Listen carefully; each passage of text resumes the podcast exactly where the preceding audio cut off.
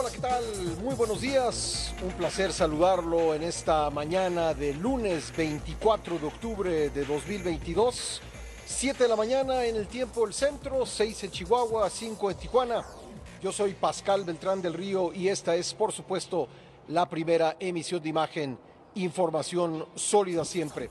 Saludo desde Querétaro el día de hoy eh, a la audiencia de todo el país. Estamos en el centro de congresos de esta ciudad donde se celebra la vigésima edición de la Cumbre de Negocios, un encuentro cuyo origen se remonta a 2003 como iniciativa del empresario Miguel Alemán Velasco. La edición de este año ocurre en un contexto de incertidumbre económica a nivel mundial en la que países y regiones están haciendo un gran esfuerzo por mostrarse atractivos para la inversión. En el caso de Querétaro hay que decir que hay muchas historias de éxito que contar y vamos a estar eh, hablando de ellas en el programa del día de hoy. Desde luego tendremos como siempre toda la información que usted necesita conocer esta mañana de lunes. Gracias por levantarse temprano con nosotros y por permitirnos acompañarlo en sus actividades de este día.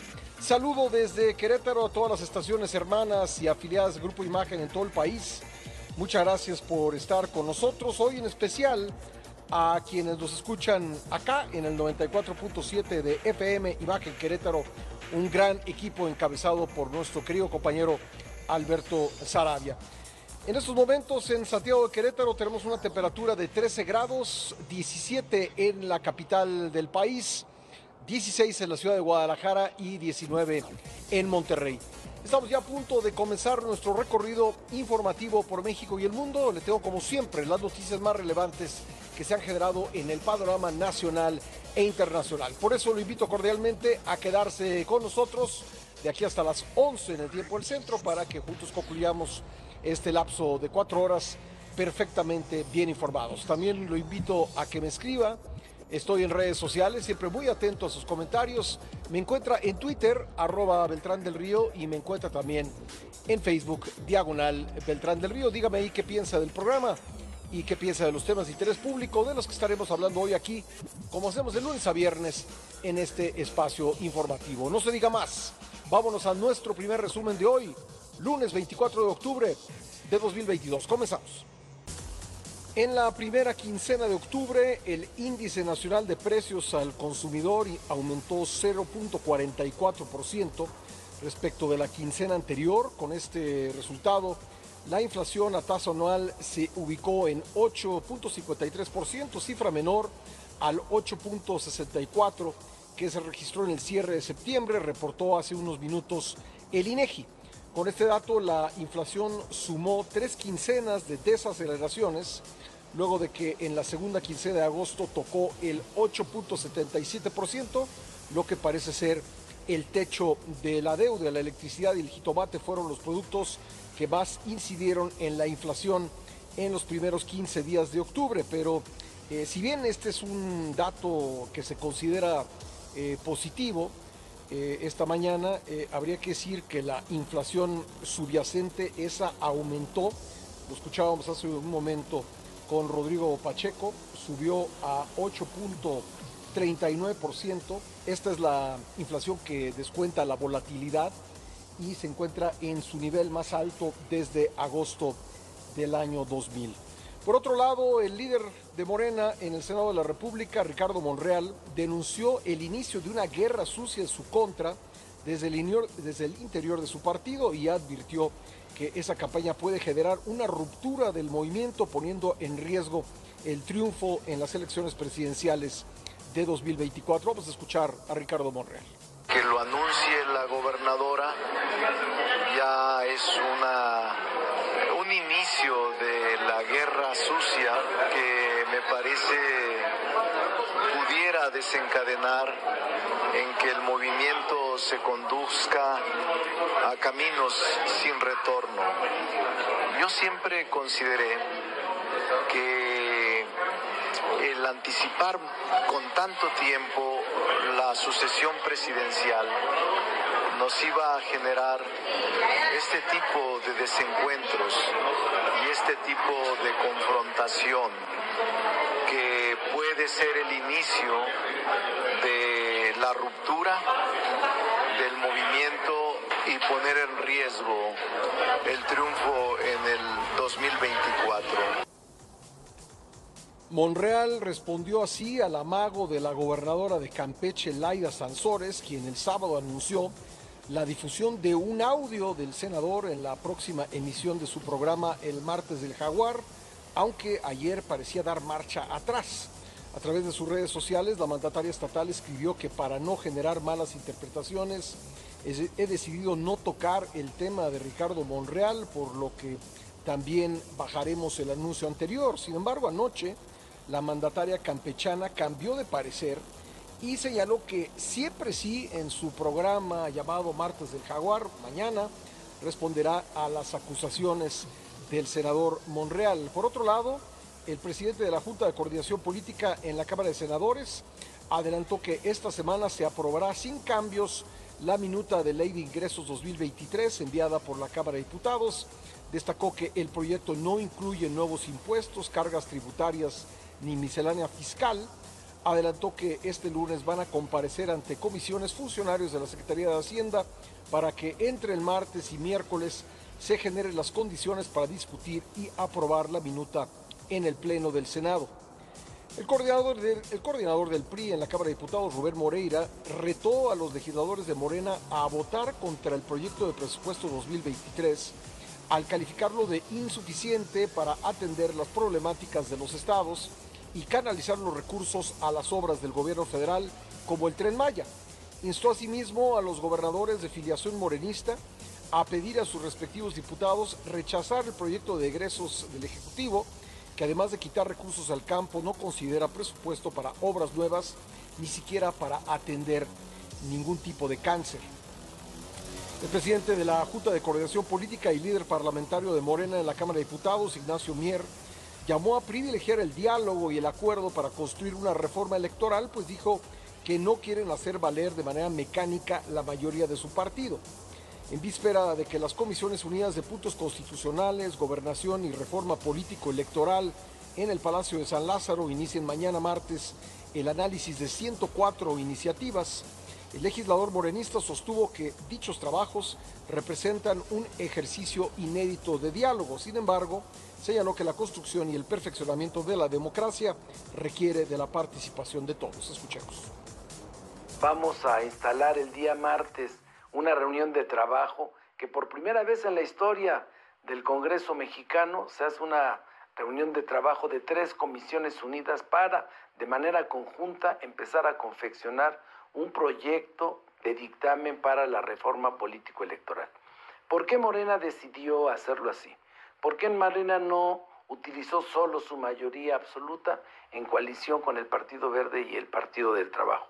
Porque estamos convencidos que la construcción y el perfeccionamiento de la democracia en México requiere de la participación de todos. Por eso hicimos, impulsamos desde la Junta de Coordinación Política los foros de Parlamento Abierto, 29 foros, participaron todas las voces académicos, estudiosos de temas electorales, funcionarios de los organismos electorales, tanto del INE como de los OPLES en los estados del, de la República. Por otro lado, Marco Cortés, presidente nacional del PAN, aseguró que el gobierno de Morena es un peligro para México porque amenazando y doblando al partido endeble de la oposición, en referencia al PRI, también amenaza la autonomía de las instituciones democráticas y la libertad de los mexicanos para decidir. De acuerdo con Marco Cortés, el PRI nuevamente estará a prueba con la reforma electoral. El exgobernador de Tamaulipas, Francisco Javier García Cabeza de Vaca, fue elegido consejero nacional del PAN, pese a estar prófugo de la justicia. Desde su cuenta de Twitter, eh, Cabeza de Vaca agradeció a los militantes panistas el haberlo elegido como consejero nacional por séptima ocasión consecutiva. El presidente Andrés Manuel López Obrador y el gobernador de Morelos, Cuauhtémoc Blanco, inauguraron ayer la carretera La Pera Cuautla, la cual ayudará a mejorar la conectividad de la Ciudad de México con los municipios de la zona oriente de Morelos y el estado de Puebla. La obra unirá a las entidades vecinas con un ahorro de tiempo de 30 minutos. Durante el acto, Blanco agradeció al presidente su atención y apoyo para terminar la obra, misma que estuvo detenida durante 10 años. Por su parte, el presidente López Obrador presumió el recorrido que hizo en tres días por tres estados del país, reconoció que se toma un cóctel de pastillas, pero afirmó que aún tiene fuerza para seguir luchando. Escuchemos. Entonces, enfermito, enfermito, pero todavía hay fuerza para seguir luchando. Y la gente lo está entendiendo muy bien, está cambiando la mentalidad del pueblo y por eso resistimos campañas de desprestigio, de calumnias, un día sí y el otro también, pero no pueden. Hace poco hackearon los archivos de la Secretaría de la Defensa y decían que venía un bombazo con toda esa información y que si va a caer el gobierno. Pues ¿qué creen que fue lo más importante de toda esa información? ¿Cuál fue el bombazo? Que estaba yo enfermo. Pues claro que tengo achaques, ya estoy chocheando. Esa fue la gran nota. Bueno, no, la verdad es que ha habido muchas cosas más, pero entiendo muy bien que el presidente pues tenga interés en decir que pues no se reveló nada realmente más que su estado de salud. Antes en Guerrero, en el segundo día de gira de trabajo por la montaña de ese estado, la gobernadora Evelyn Salgado Pineda acompañó al presidente López Obrador en su visita al municipio de Olinalá para supervisar los avances del camino rural artesanal que se construye en la localidad de Ocotitlán, donde se beneficiará a habitantes de esa zona de la región de la montaña. Escuchemos a la gobernadora. Nos sentimos muy contentos de que hoy Olinalá se ha beneficiado con uno de los programas insignias de la Cuarta Transformación, que es la construcción de los caminos artesanales. Un programa que nació de aquí, del corazón y de la mente de nuestro gran presidente, Andrés Manuel López Obrador. Este programa nació de aquí y le están poniendo su toque, le están poniendo todo el corazón. En eh, su mensaje, el presidente resaltó los beneficios de los programas para el bienestar que llegan a cada hogar guerrerense. Por ejemplo, el programa de La Escuela es Nuestra, que beneficia, dijo, a las 118 escuelas que tiene el municipio con recursos directos para infraestructura inmobiliaria. Vengo a decirles que vamos a continuar con todos los programas de bienestar, que no se va a detener, no se va a cancelar ningún programa. El secretario de Gobernación, Adán Augusto López, continúa con su agenda para visitar los congresos locales y defender la reforma que extiende hasta 2028 la presencia de las Fuerzas Armadas en labores de seguridad. Este lunes toca el turno a Veracruz. Hasta ahora la reforma constitucional ha sido aprobada en los estados de Oaxaca, Campeche, Ciudad de México, Chiapas, Sinaloa, Tabasco, Baja California y Puebla. Se requieren 17 estados para que quede como firme. Y ante diputados de Hidalgo, Adán Augusto López dijo que un militar sí puede ser presidente de la República siempre y cuando se someta a las urnas. A pesar de sus palabras, el funcionario negó que México se encuentre en un proceso de militarización. Desde luego que un militar puede participar en tareas políticas y puede tener aspiraciones políticas y puede incluso ser presidente de la República, pero para ello pues deberá participar en procesos electorales, deberá ir a someterse a, las urnas, pero aquí no hay ninguna militarización. Lo que hay es el reconocimiento del Estado mexicano de la necesidad de fortalecer las tareas de seguridad pública en todo el país pues tiene prácticamente ocho décadas que México no tiene un presidente militar. El último de ellos fue Manuel Ávila Camacho, quien hizo un gran esfuerzo por sacar a los militares de las tareas políticas algo de lo que ahora se vuelve a hablar. Lo más relevante de la información en el arranque de esta primera emisión. Vamos a una breve pausa, regresamos enseguida. Les recuerdo que estamos transmitiendo el programa de hoy desde Querétaro en el marco de la vigésima edición de la Cumbre de Negocios. Quédese con nosotros, vuelvo un instante, no le cambie. ¿Como para qué? Son las 7 con 22, ya estamos de vuelta en la primera emisión y le voy a contar un poco más de la información relevante con la que arranca este lunes. Un grupo de al menos siete personas perteneciente a la delincuencia organizada orquestó el asesinato de Salvador Llamas Urbina, director del Sistema Municipal de Agua Potable y Alcantarillado de Puerto Vallarta y al mismo tiempo jefe de gabinete de ese ayuntamiento. Esto lo informó el fiscal de Jalisco, Luis Joaquín Méndez Ruiz. Sin embargo, señaló que aún no hay indicios sobre el grupo criminal al que pertenece esta célula y que hacía el funcionario público en una reunión de esa naturaleza. Vamos a escuchar al fiscal de Jalisco. La agresión en contra del compañero Salvador es una agresión totalmente diseñada, orquestada. Con los avances que tenemos se confirma esa línea que se está trabajando de que es el crimen organizado el que está detrás de la ejecución de, Salvador, la manera en cómo se lleva a cabo eh, el evento, la dinámica. En el ataque contra Salvador Llamas murió su jefe de escoltas, Luis Fernando Muñoz quien fue jefe de la Policía Municipal en Puerto Vallarta, y un guardaespaldas que cuidaba a otra persona ajena a los hechos. En Caborca, Sonora, un hombre que acababa de casarse fue asesinado fuera de la iglesia donde se había realizado la ceremonia religiosa. Las imágenes de la novia con el vestido blanco manchado de sangre y en pánico provocó conmoción. Ante ello, el gobernador de Sonora, Alfonso Durazo, señaló que esto no debe ser motivo para que haya psicosis entre la ciudadanía, ya que la posible causa de lo ocurrido, dijo, fue un ataque directo. No hay mayor motivo, eh,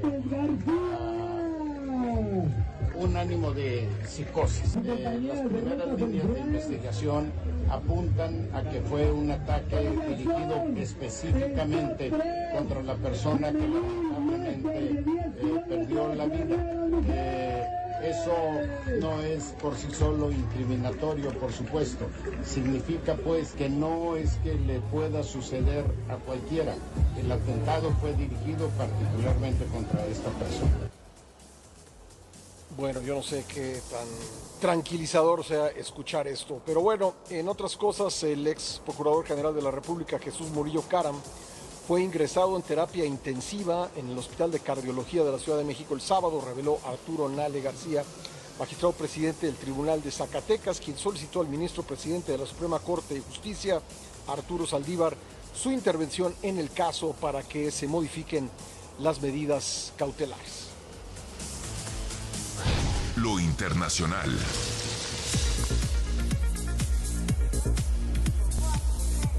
Y vámonos a lo más relevante del panorama mundial. El ex primer ministro británico Boris Johnson tiró la toalla y anunció que no se postulará como candidato en la carrera por el liderazgo de los conservadores y por convertirse en nuevo primer ministro, dejando el camino abierto al gran favorito Rishi Sunak, ex ministro de Economía, para suceder a Liz Truss, que renunció la semana pasada a menos de dos meses de arribar al gobierno. Johnson dijo que a pesar de contar con el apoyo eh, de los votos necesarios, no podría ir por un segundo mandato dividiendo al partido. Y eh, pues le cuento que el presidente chino Xi Jinping se aseguró un tercer periodo en el poder y promovió a algunos de sus aliados más cercanos en el Partido Comunista de China, lo que afianza su posición como líder más influyente del país desde que eh, viviera el fundador Mao Zedong.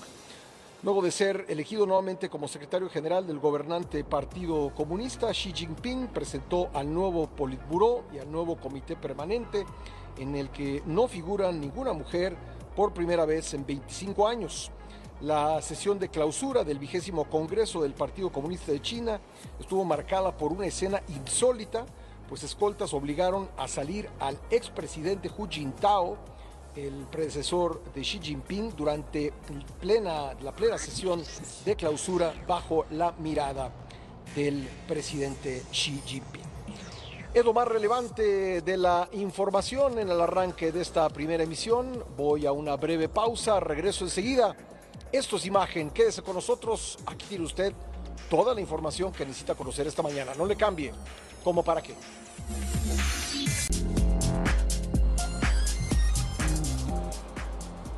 Déjeme darle algo de la información del estado del tiempo que también es eh, noticia en esta semana que comienza. El huracán Roslin, que tocó tierra la madrugada de ayer en categoría 3 en las inmediaciones del municipio de Santiago Iscuitla, Nayarit, se debilitó a tormenta tropical luego de su paso por ese estado, donde provocó lluvias intensas, igual que en Sinaloa, Jalisco, Zacatecas y Durango. En Nayarit se reportan dos personas fallecidas debido a Roslin, una en el municipio de Rosa Morada y otra en Santiago Iscuintla, mientras que en Jalisco el saldo es blanco. Vamos con nuestra compañera Carla Méndez. Carla, cuéntanos, muy buenos días. Hola, ¿qué tal? Muy buenos días. Te saludo con mucho gusto. Así es como tú lo comentas, pues aquí en Nayarit, este huracán dejó severas en varias localidades de diferentes municipios. Quiero comentarte que en Tecuala dejó sentir su fuerza con estos vientos, estas ráfagas de viento impresionantes que dejó, también dejó lluvias torrenciales y bueno, decirte que pudimos percatarnos cómo pues eh, se cayeron muchísimos árboles, postes, hubo afectaciones en viviendas, también en vehículos, en diversos negocios y bueno, comentarte que una de las partes más afectadas es la isla de Mezcaltitán, en donde pues ahí las viviendas sufrieron severos daños, los coches de lámina salieron volando, algunas viviendas tienen afectaciones eh, severas, también se cayeron algunas eh, bardas en las viviendas, que precisamente fue ahí donde una persona de 76 años de edad perdió la vida lamentablemente, nos platicaban sus familiares que decidió no salirse a una zona eh, más segura y bueno, lamentablemente perdió la vida, su esposa la salvó de, de milagro esto porque recargó en una de las bardas que no se derrumbó y bueno, pues en esta zona está totalmente devastada. Ahí el huracán pegó con fuerza y bueno, también hay afectaciones en Bahía de Banderas. Hoy eh, se nos informaba que comenzó ya a desbordarse el río San Pedro, este el municipio de Tuxpan. Y por supuesto estaremos ahí para platicar con los habitantes y ver cómo está la situación. Y bueno, pues este huracán ha dejado ya estas dos víctimas. También en Rosanelada una mujer de 39 años de edad perdió la vida también al derrumbarse eh, su vivienda y bueno, por ahí eh, desde el día de ayer se estaban haciendo ya recorrido por parte de las autoridades precisamente en las zonas afectadas para eh, verificar los daños que dejó este huracán. Comentarte que bueno, el día de hoy por supuesto se seguirá con esta evaluación. Aquí por lo pronto no hay clases, se suspendieron el lunes y martes pidiendo esta situación de las afectaciones que pudiera dejar este huracán. Y bueno, en Jalisco, como tú lo comentabas, Oscar, afortunadamente pues se reportó saldo blanco, ahí no hubo afectaciones, pero aquí en Nayarit también los caminos, las carreteras se vieron afectadas por deslaves y también por la caída de árboles. Por supuesto, hoy tendremos más detalles. Gracias.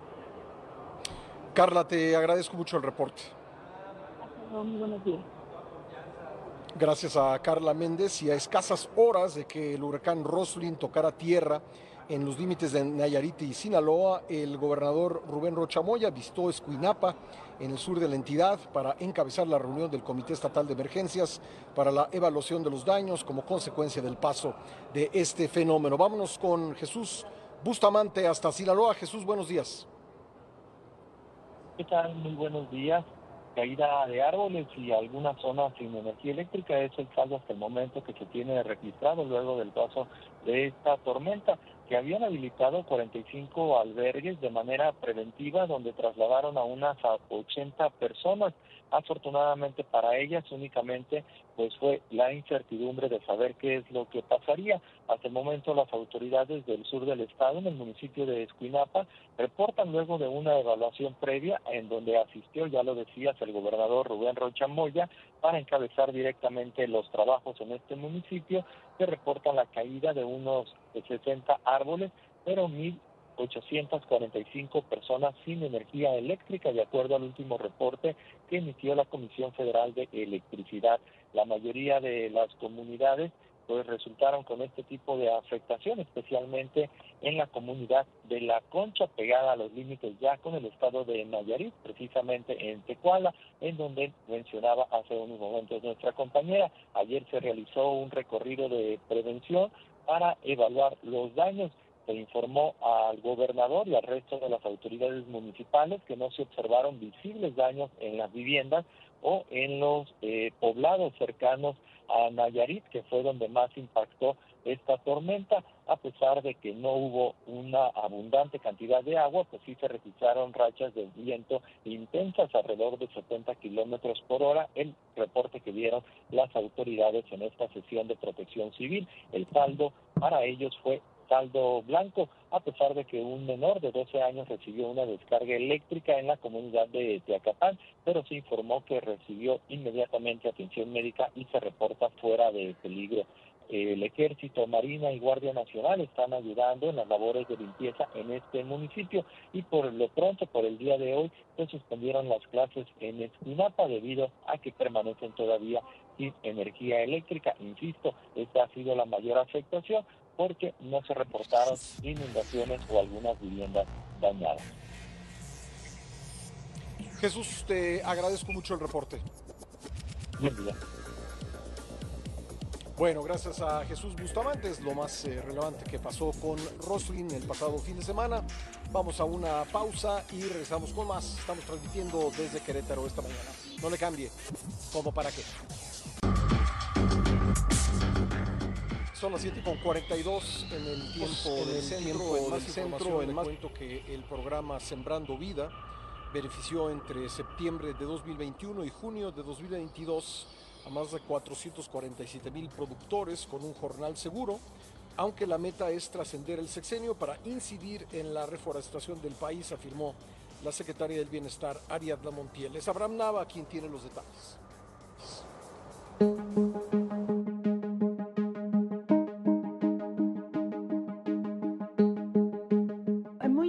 El programa Sembrando Vida es un programa, eh, como lo ha dicho el señor presidente, que tiene la mayor meta en el mundo sobre reforestación.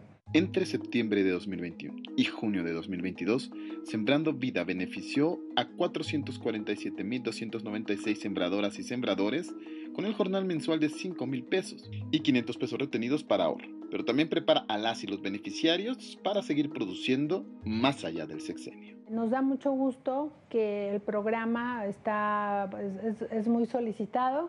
Eh, tenemos eh, la definición ya de estos territorios, ya no vamos a incrementar otros, pero es muy importante explicar que es con motivo de que ellos tienen que armar todo su proceso para cuando nosotros no estemos en el gobierno, ellos ya puedan caminar solos con o sin el jornal, o sea, que sean productivos. El gran objetivo del programa es la reforestación de 1.139.372 hectáreas con 1.100 millones de árboles, de los cuales se llevan ya 998.934.912 árboles maderables, frutales y agroindustriales. Pero mientras crecen, otros productos son sembrados para ayudar desde ya la economía de las familias. Mientras tanto, los sembradores y sembradoras produzcan primero lo que ellos mismos eh, de lo que se van a alimentar. Y segundo, tener producción para eh, vender y distribuir y estamos en ello. Creo que Sembrando Vida es el programa que cumple con todos los objetivos de una política de bienestar de carácter integral. Incluso ayudar a las medidas antiinflacionarias propuestas por el presidente Andrés Manuel López Obrador. Vamos a incrementar la producción de maíz y frijol dentro de las propias parcelas para tener eh, una producción mayor y coadyuvar con, lo que estamos eh, trabajando para que los precios de los productos básicos se contengan.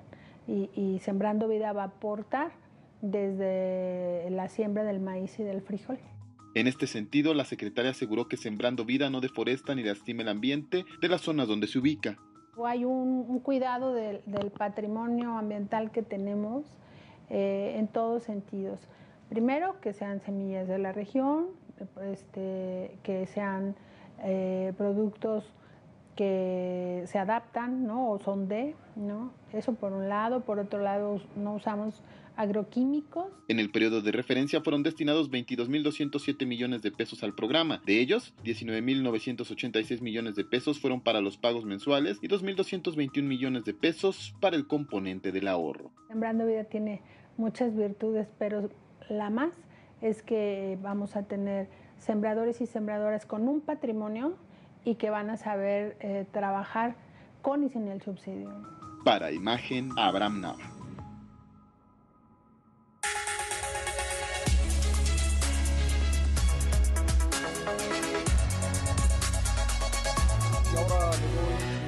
Sobre lo que sucede en el Palacio Nacional, donde se está llevando a cabo la conferencia del presidente López Obrador. Ya le decía yo temprano que INEGI dio a conocer datos de la inflación. El presidente mostró una gráfica de cómo las medidas tomadas por el gobierno en alimentos y combustibles han permitido contener la inflación y destacó el dato dado a conocer hoy por INEGI, que es la primera quincena de octubre, que en la primera quincena de octubre la inflación fue de 8.53% y va bajando, dijo el mandatario. Escuchemos. Con las medidas que estamos tomando se está logrando una reducción en la inflación. Poco, pero ya no está creciendo. Hoy, como lo hace el INEGI, cada 15 días se da a conocer el dato de inflación de eh, la primera quincena de octubre y ya tenemos una inflación anual de 8.5, estábamos en 8.8 la anualizada, es decir, va bajando. Y esto ya hay una disminución en alimentos o se detuvo el incremento de los precios.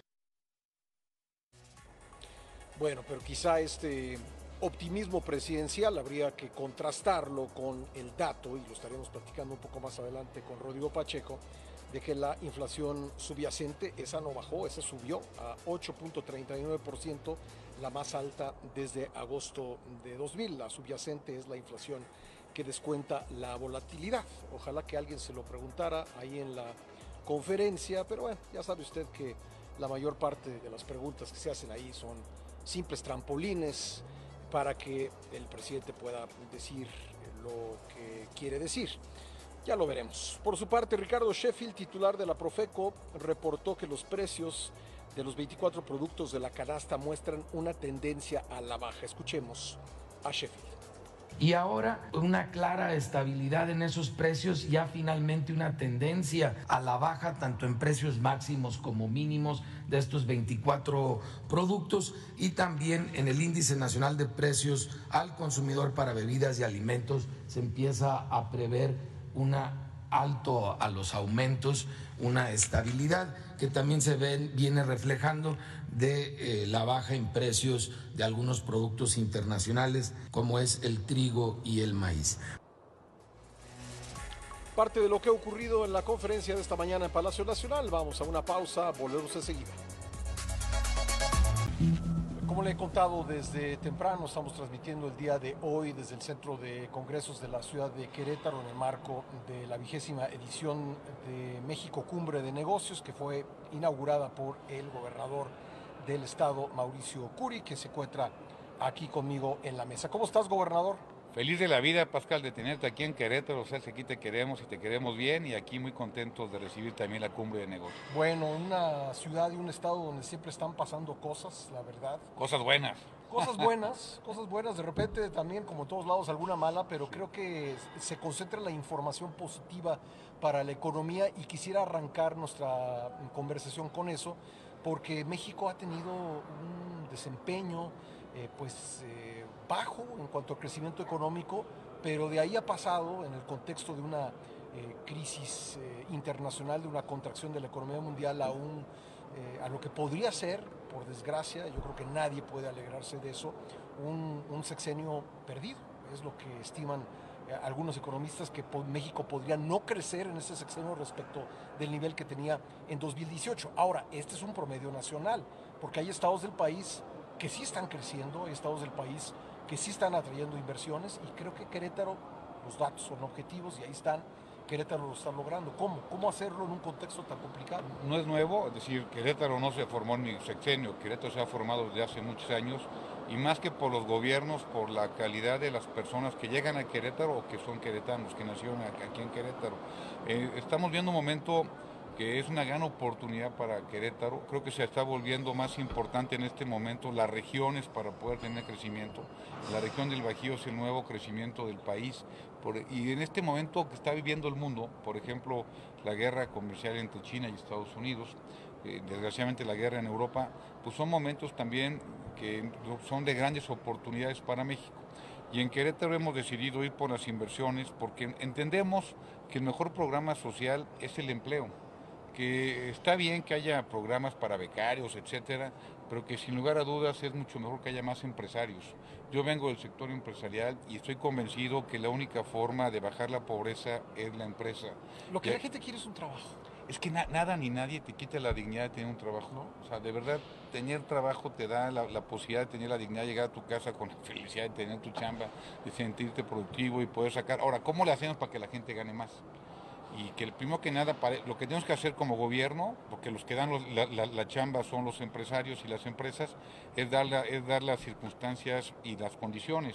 La primera condición que tenemos que dar es seguridad seguridad física, patrimonial, una seguridad jurídica. Querétaro ha sido nombrado por quinto año consecutivo en el primer lugar en el World Justice Project, es decir, el lugar que tiene más certidumbre jurídica para la inversión y eso te dice pues, que Querétaro va en el rumbo correcto. Por ejemplo, eh, tú, lo mencionabas, superar la, pobreza. Eh, hay quienes apuestan a que esta se supera con, subsidios, yo pienso que los subsidios son necesarios en un país con tantas injusticias, pero los subsidios, desde mi punto de vista, tienen que ser dirigidos, temporales, eh, con metas claras y el objetivo debe ser sacar a la persona de la pobreza, no mantenerla ahí. Desgraciadamente, muchos de nuestros programas sociales eh, han tenido ese, ese pues esa característica en los últimos años. Pero acá también se ha logrado de otra manera eh, sacar a, las personas de la pobreza, lo platicamos la última vez que conversamos. Querétaro siempre ha subido en el Coneval en, bajar la pobreza. En este momento tenemos 50 mil personas con, en pobreza, estamos buscando la forma de cómo ayudarlas en los seis, eh, digamos, eh, retos que se tienen, como el acceso a la salud, vivienda, los, etcétera. Y es lo que estamos trabajando para poder, pero coincido contigo, el subsidio es necesario porque hace poquito escuchaba a un presidente de Estados Unidos que decía, que Dios nos dio igual de talentos en todo el mundo. Si Dios dio un mismo número de talentos y lo distribuyó por todo el mundo. Lo que no está distribuido de forma equitativa son las oportunidades. Y por eso nosotros creemos que si en el subsidio, como tú bien lo comentas, solamente bien dirigido a la gente que lo necesita y solamente por el tiempo que lo necesita, hay que sacarlos cuanto antes de su vulnerabilidad para poderlos meter en, una, eh, en un mecanismo de progreso y de trabajo.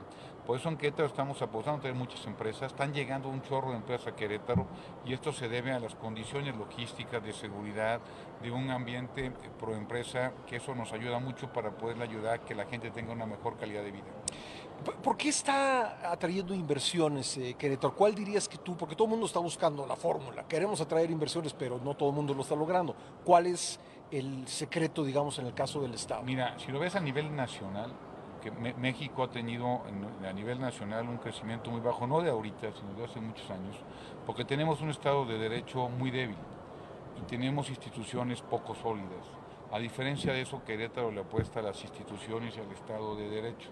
Aquí en Querétaro buscamos que haya cero impunidad, si tú ves los datos a nivel nacional, cómo están y ves cómo está en Querétaro, pues dices, pues por algo Querétaro es como está Querétaro. Y no quiero decir lo que es por mi gobierno, de verdad tiene muchos gobiernos que lo están haciendo y sobre todo una ciudadanía exigente. Yo como te comento vengo del sector privado y en el sector privado nos gusta tener clientes muy exigentes porque te hacen ser mejor empresario. Y aquí en Querétaro tenemos una ciudadanía bien exigente y eso te hace ser mejor servidor público. Por ejemplo, ahorita estamos apostándole eh, mucho a la capacitación, al desarrollo tecnológico, la innovación. Aquel Estado, aquel país que no le apuesta al desarrollo tecnológico, está, lo que está haciendo es, es eh, destinar a sus hijos a la explotación o a la indiferencia. Déjame quedarme con esa idea, tenemos que hacer una pausa y regresamos enseguida para continuar la conversación. Estamos hablando con Mauricio Curi, el gobernador de Querétaro. Ya volvemos. Estamos conversando con Mauricio Curi, el gobernador de Querétaro. Me decías antes de irnos a la pausa que en este esfuerzo de, transformación, de, de creación de empleos, de atracción eh, de inversiones, eh, es fundamental la digitalización y la tecnología. Totalmente. Mira, ahora, que estuvimos en dos ferias, una en Londres y otra en Alemania, que nos trajimos un chorro de empresas, que es lo que deberíamos estar haciendo en todo México, traer, traer empresas para poder seguir teniendo un crecimiento e, económico. La ventaja competitiva de Querétaro era nuestra mano de obra y la capacitación que les damos por medio de universidades públicas del Estado. Por ejemplo, la parte aeroespacial, Boeing y, y Airbus se vino a Querétaro porque tenemos una universidad aeronáutica y esta Universidad Aeronáutica nos permite dar, sacar a los muchachos como lo quieren las empresas. Eh, la educación dual nos ha ayudado muchísimo para que estén trabajando en las empresas y ya salgan como quieren y luego, luego tengan chamba. El día de ayer hicimos el anuncio de una empresa que trae 530 nuevos empleos, Petco, la empresa Petco, y se decidió en Querétaro por la calidad de la mano de obra. Yo no le apuesto una mano de obra barata. no, eso no tiene mucho futuro. no bueno, pero sí le ha puesto una mano de obra calificada y es lo mejor que podemos hacer para Querétaro y es a lo que le estamos apostando con las universidades públicas, con las universidades privadas también para que nos puedan ayudar como hagan los muchachos, pero en este sentido de verdad fue nuestra ventaja competitiva para podernos traer, las empresas. Nosotros no les damos tierra, no les damos acción de impuestos, lo que les damos es Querétaro, que Querétaro lo que te da pues es, es seguridad jurídica, patrimonial.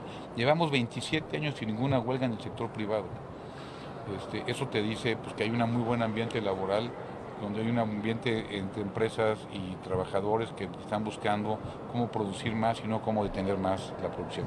Por supuesto que un país, una región, una ciudad se tiene que promover, pero yo creo que no hay nada mejor que las empresas quieran estar aquí que sean ellas las que quieran estar aquí. Y yo lo que no que tú tengas que convencerlas en exceso. yo soy vendedor, no sé si toda mi vida fui vendedor, fui agente de ventas y después puse mi negocio, etcétera. Yo lo que les digo es que a mí me gusta mucho la preventa, vas y haces la venta, vas picando piedra, después cierras la venta, cierras con Querétaro, que es el mejor producto, y después viene la posventa. Es decir, nosotros decimos a las empresas, tanto locales como las que van llegando de la inversión, de la inversión extranjera directa, que no los dejamos solos, que nosotros somos sus socios y somos usados para que les vaya bien. Y sabemos los retos que tenemos, energía, agua, capacitación, empleo, pero eso estamos juntos para poderlos ayudar y no los dejamos solos. ¿Cuántas, ¿Cuántas personas llegan a vivir al, estado? el, último, que fue antes del 2020, llegaban 120 personas diario a, diario a Querétaro. A quedarse a vivir. A quedarse a vivir. Esa es una decisión importantísima. E, e, es decir, lo, lo, traigo a colación por la decisión que toma una empresa. Si hay gente que viene aquí, deja todo atrás, quiere venirse a vivir a Querétaro, ¿por qué? Porque pues encuentra condiciones de mejor vida ¿no? Encuentra seguridad, encuentra empleo, encuentra muchas otras cosas, sino porque se vendría a vivir alguien aquí, ¿verdad? Pues creo que ese es, el mismo eh, enfoque que tendría que buscarse para las empresas. Totalmente de acuerdo, bueno, y darle las condiciones y, empezar a buscar nuevos eh, lugares para que pueda haber crecimiento, hay que buscar nuevo crecimiento en el semidesierto, en la parte turística, en la parte de la zona de la sierra, que es preciosa, no sé si la conoces, sí, la sierra hermosa. Conozco bien este estado. ¿eh? y te quieren bien. Y la, y la verdad es que es lo que estamos haciendo. Mira, que, que lleguen 120 personas diario, es, es, la presión para el gobierno es enorme. Sí, Hay que darles servicios, trabajo, seguridad, etcétera, y es lo que tenemos que hacer todos los días. Transporte público. El transporte público es de nuestros principales retos, que lo estamos arreglando de fondo, que no es fácil, pero lo estamos arreglando. Querétaro, yo te diría, los seis retos que ahorita tenemos son los siguientes. Primero, seguridad. Estamos viviendo en un momento muy complicado. Por ejemplo, el, fin de semana pasado en el país hubo 283 asesinatos y en Querétaro le estamos apostando a la seguridad patrimonial, física, laboral, jurídica, para que Querétaro siga siendo un lugar con calidad de vida. Es lo principal para, nosotros. Número dos, reactivación económica, que vamos muy bien. Ya tenemos 35 mil empleos hasta el día de hoy eh, ya producidos en el Estado. Estamos muy por arriba del 2019, antes de la pandemia. Energía, tenemos que necesitamos energía, energía limpia, autosustentable, disponible. Eh, eh, agua, estamos haciendo un proyecto que el gobierno federal, por medio del señor presidente, nos está ayudando para poder tener agua para los próximos 50 años. Yo sé que puedo patear el balón y puede, puede pasar para el siguiente sexenio, pero yo, como le digo a la gente, aquí murieron mis padres, aquí nacieron mis hijos y aquí, aquí me quiero morir yo. Entonces quiero dejar un mejor Querétaro y no para la siguiente elección, sino para la siguiente generación, mejora regulatoria, y movilidad. La movilidad, como tú comentas, es la parte más importante. Estamos siendo ahorita, estamos interviniendo con una inversión de más de 6 mil millones de pesos, las, la, 57, donde pasan 120 mil automóviles diarios, más de 200 mil personas en transporte público y más de 30 mil personas caminando de un lado a otro. Si no, si no haríamos nada ahorita, para los próximos años sería un gran problema para Querétaro. Nos aventamos el tiro, sé que va a haber problemas, tráfico, etcétera, nunca voy a engañar a la gente. Pero que yo creo que la gente entiende, ¿no? Si una obra es para mejorar, la aguanta. Y que, vean gente trabajando todo el día, día y noche, y que vean que estamos diciendo todo lo posible, que va a haber tráfico, pues sí va a haber mucho tráfico durante muchos meses, pero cuando ya termine espero que vean los resultados del sacrificio que estamos haciendo todos. Oye, ¿y tu mirada de repente va más allá de Palmillas? Palmillas, para quien no lo sepa, es la, eh, la salida del Estado rumbo a la Ciudad de México. De verdad, mi, única chamba es Querétaro. Y yo, ya, ya, ya lo No te lo creo. Eso me dicen, porque, pero no, ahora sí te lo digo en serio. Mira, yo, yo sé, yo no quiero contestar como los, como los políticos, que ni me encarto ni me descarto. Yo me descarto totalmente. ¿Te descartas totalmente? Totalmente. Mi idea es Querétaro, quiero trabajar en Querétaro. Tengo muchos retos en Querétaro. y, de, y de corazón yo creo que pues, a los queretanos en este momento si les dijera ¿Por, que no ¿Por qué? ¿Porque la vida es de etapas o porque la, la, situación política es muy compleja como para pensar en una campaña? Y No, yo siempre he sido de, retos, o sea, a mí siempre he sido de retos y pasé de la vida empresarial a la, vida, al servicio público, sabiendo que es un reto y, por ejemplo, a mí este reto de aventarte esta obra, de traer más gente, es decir, no, yo soy de retos, pero en este momento, mira, ya tengo... O sea, vas a terminar la gubernatura. Ya tengo 53 años y ya terminaría los 58 y ya con toda la calma del mundo ya dedicarme a mis negocios y dedicarme a, mi familia. Creo que ya mi familia ya no me aguanta otra campaña. ¿Y, cómo ves, eh, digamos, más allá de que no participes como, como, como aspirante, como candidato, cómo ves el reto del 2024? Mira, yo creo que sí hay oposición, lejos de lo que dicen, sí veo oposición. Desgraciadamente veo un país dividido, un país polarizado y eso pues no nos conviene a nadie. Tenemos que buscar la forma que, nosotros, que, digamos a los que somos oposición, pedir que le vaya bien al presidente de la República, porque a veces pareciera ser, yo me gusta el fútbol y parecía ser que si estás tú de suplente quisieras que, que se lastimara el otro para que tú pudieras entrar. Y no, yo creo que aquí hay que buscar ser opción, no oposición, buscar con argumentos y no con descalificaciones que le vaya bien a México. Pero aquí necesitamos dos cosas y aquí interviene mucho el ciudadano. Yo creo que lo que necesitamos es más participación ciudadana. Y si tú le preguntas a los ciudadanos quién es tu diputado local, tu diputado federal, casi nadie lo sabe. Y es importante que sepan quiénes son los que hacen las leyes, quiénes son los regidores, y no solamente criticar, sino también participar. Y por otra parte, lo que ocupamos es una cultura de las leyes, de la ley, y con eso de verdad podríamos ser el mejor país con mejor calidad de vida en el mundo. Me, queda un minuto, pero eh, preguntarte, ¿vas a, ¿vas a apoyar a quien sea el candidato? Yo, sé que tú no eres formalmente militante del PAN, pero ¿vas a apoyar a quien sea el candidato del PAN o de la Alianza a la Presidencia de la República? Por supuesto que sí, eh, eh, con, lo que me corresponde a mí por poderlo apoyar y lo que mejor puedo hacer para apoyarlos es hacer un buen gobierno bien calificado para que vean hay otra, que sí hay de otra. Bueno, ahí está Mauricio eh, Curi, gobernador del estado de Querétaro, que se convierte hoy en el epicentro de las eh, conversaciones de negocios, de las conversaciones de inversiones. Eh, se está celebrando la vigésima edición de la cumbre de negocios y yo diría, nada más para terminar, que no es gratuito que se celebre en el estado de Querétaro, que está haciendo un gran esfuerzo por atraer inversiones a este país en un momento muy complejo para el mundo. Gracias, gobernador. A ti, Pascal, aquí siempre, siempre tu casa y un saludo y un abrazo a todos los que nos están escuchando. Gracias, gracias. Vamos a una pausa y volvemos con más aquí en imagen. No se vayan. Son las 8 con 32 en el tiempo del centro. Cuando estábamos hablando con el eh, gobernador de Querétaro, Mauricio Curi, eh, llegó la información desde Londres que el ex ministro de Economía, de 42 años de edad y de origen indio, él es Rishi Sunak, ha sido elegido por la dirección y el grupo parlamentario del Partido Conservador como dirigente partidario y con ello pues se vuelve el sucesor de Liz Truss por la vía rápida sin necesidad de elecciones. Rishi Sunak se, será el, eh, el quinto primer ministro que tenga el Reino Unido en los últimos seis años. Vamos hasta la Ciudad de México, hasta Ciudad de Imagen con Rodrigo Pacheco. Rodrigo, buenos días. Buenos días, Pascal. Pues sí, observando esta decisión que, por cierto, Boris Johnson ya se vio, pero hasta el 2024, porque dijo que él más bien planteaba que sí, que eh, había tenido el respaldo de 100 parlamentarios para lograrlo, pero eh, que mejor esperaba hasta el 2024 y creo que no es una mala decisión considerando que de otra forma pues tendría muchísima turbulencia, ¿no? Entonces ya le puso fecha de caducidad a Rishi Sunak, su ministro de, Finanzas, como ya decías, pero sobre todo, bueno, pues si lo hace muy bien, quién sabe qué pueda pasar, ¿no? De aquí al 2024, pero bueno, pues así está esta noticia. Otra clave de la que escribes hoy, por cierto, Pascal, pues fue el cambio. Allá en China, Xi Jinping afianza su poder. Eh, realmente, pues eh, desde tiempos de Mao no se veía una figura tan poderosa.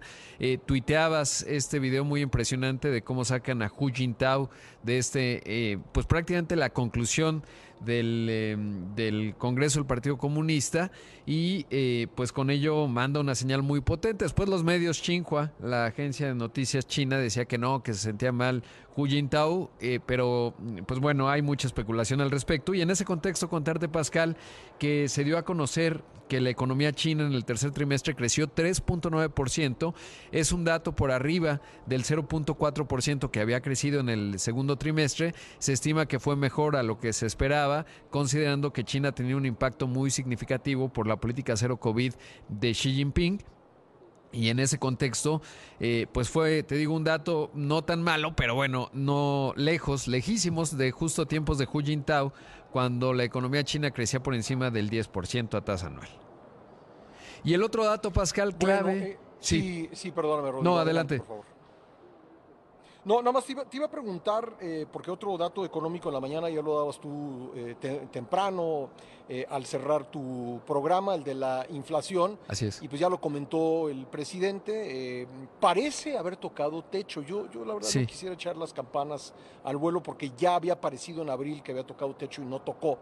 Eh, nuevamente parece haber tocado techo y el presidente lo celebró mucho esta mañana. Yo creo que a todos nos da gusto que baje la inflación, pero eh, creo que no reparó tanto el presidente en el dato muy puntual que tú dabas, que es el de la inflación subyacente. Exactamente, que es la inflación que descuenta la volatilidad, Pascal, y que esa se ubicó en 8.39% a tasa anual, que es su mayor nivel desde agosto del año 2000 y tuvo una variación de 0.42%, que eso sí, la variación fue, digamos, el menor ritmo de variación comparado segunda quincena de septiembre a primera quincena de octubre, si lo comparamos, o más bien desde noviembre del año pasado. Entonces sí parece que la inflación subyacente va, va bajando, aunque obviamente alcanzó un nuevo, un nuevo techo. Eh, y como ya decías, bueno, la inflación general, eh, que pues sí parecería que la tendencia es de bajada. Eh, yo creo, salvo algo extraordinario que ocurre en el escenario internacional, algo grande, pensemos equivalente a la invasión de, Ucrania por parte de Rusia, pensaría que sí va a ir descendiendo la inflación poco a poco. Y luego el otro año, por un tema eh, de base de comparación, etcétera. Eh, no obstante ello, hay que decir, Pascal, que como lo mencionas, bueno, pues no hay que echar las campanas al vuelo porque el mundo está muy frágil. Es decir, hay muchas zonas de fractura en el planeta o zo- zonas no de fractura, diría de riesgo más bien. Ahí está el caso de Corea del Sur, Corea del Norte, el caso Pakistán, India, el caso Irán, el caso eh, obviamente la propia Ucrania, porque imagínate lo que ocasionaría en el escenario económico. Pues ya no hablaríamos de inflación, eso sería lo de menos. Si Rusia optara por utilizar un arma nuclear táctica, pues nos pondría en una situación muy complicada. Ahora, eh, nada más mencionar, Pascal, que eh, bajó ya el aguacate, la naranja y la papa, aunque siguen altos, eh, pero ya mostraron una tendencia decreciente y eso es positivo. Rápidamente, Pascal, y ya para despedirme y luego conversaremos un poco más, si tú así eh, eh, lo quieres. Y por cierto, muy qué bueno, qué bien le va a Querétaro. Anunció Petco una inversión importante, pero te la cuento al rato, porque ahora nuestros amigos de Weltio nos dicen que son una plataforma que revoluciona la manera en la que se invierte en México, ya que permiten abrir una cuenta en dólares para que puedan invertir en más de 10 mil activos financieros como ETFs, criptoactivos, todo ello desde el celular, así que puedes eh, tener tu dinero trabajando y seguro nos dicen. Y además eh, nos dicen que es sencillo pues estar en una cuenta Weltio se puede hacer a través de una transferencia desde la banca electrónica y se ve reflejado en dólares en unos minutos. Nos invitan a colocar el código promocional WELTIO, así con W, WELTIO, imagen, y obtener 10 eh, dólares en el primer depósito de 50 pesos más con el uso de ese código que es WELTIO imagen. Pueden encontrar la aplicación en iOS, también en Android, en Google Play y o la página www.weltio.com. Perfecto, Rodrigo, estaremos regresando contigo un poco más adelante, cosa de una hora o menos, para ampliar la información de economía, negocios y finanzas. Gracias. Gracias, Pascal. Vamos a una pausa, volvemos enseguida. Esto es imagen, no le cambie. ¿Cómo para qué? Son las 8 con 44, estamos en la temporada de reportes corporativos del tercer trimestre de 2022 y vamos a platicar al respecto con Marco Antonio, Marco Antonio Montañez Torres, director de análisis de Vector Casa de Bolsa. ¿Cómo estás, Marco Antonio? Feliz inicio de semana.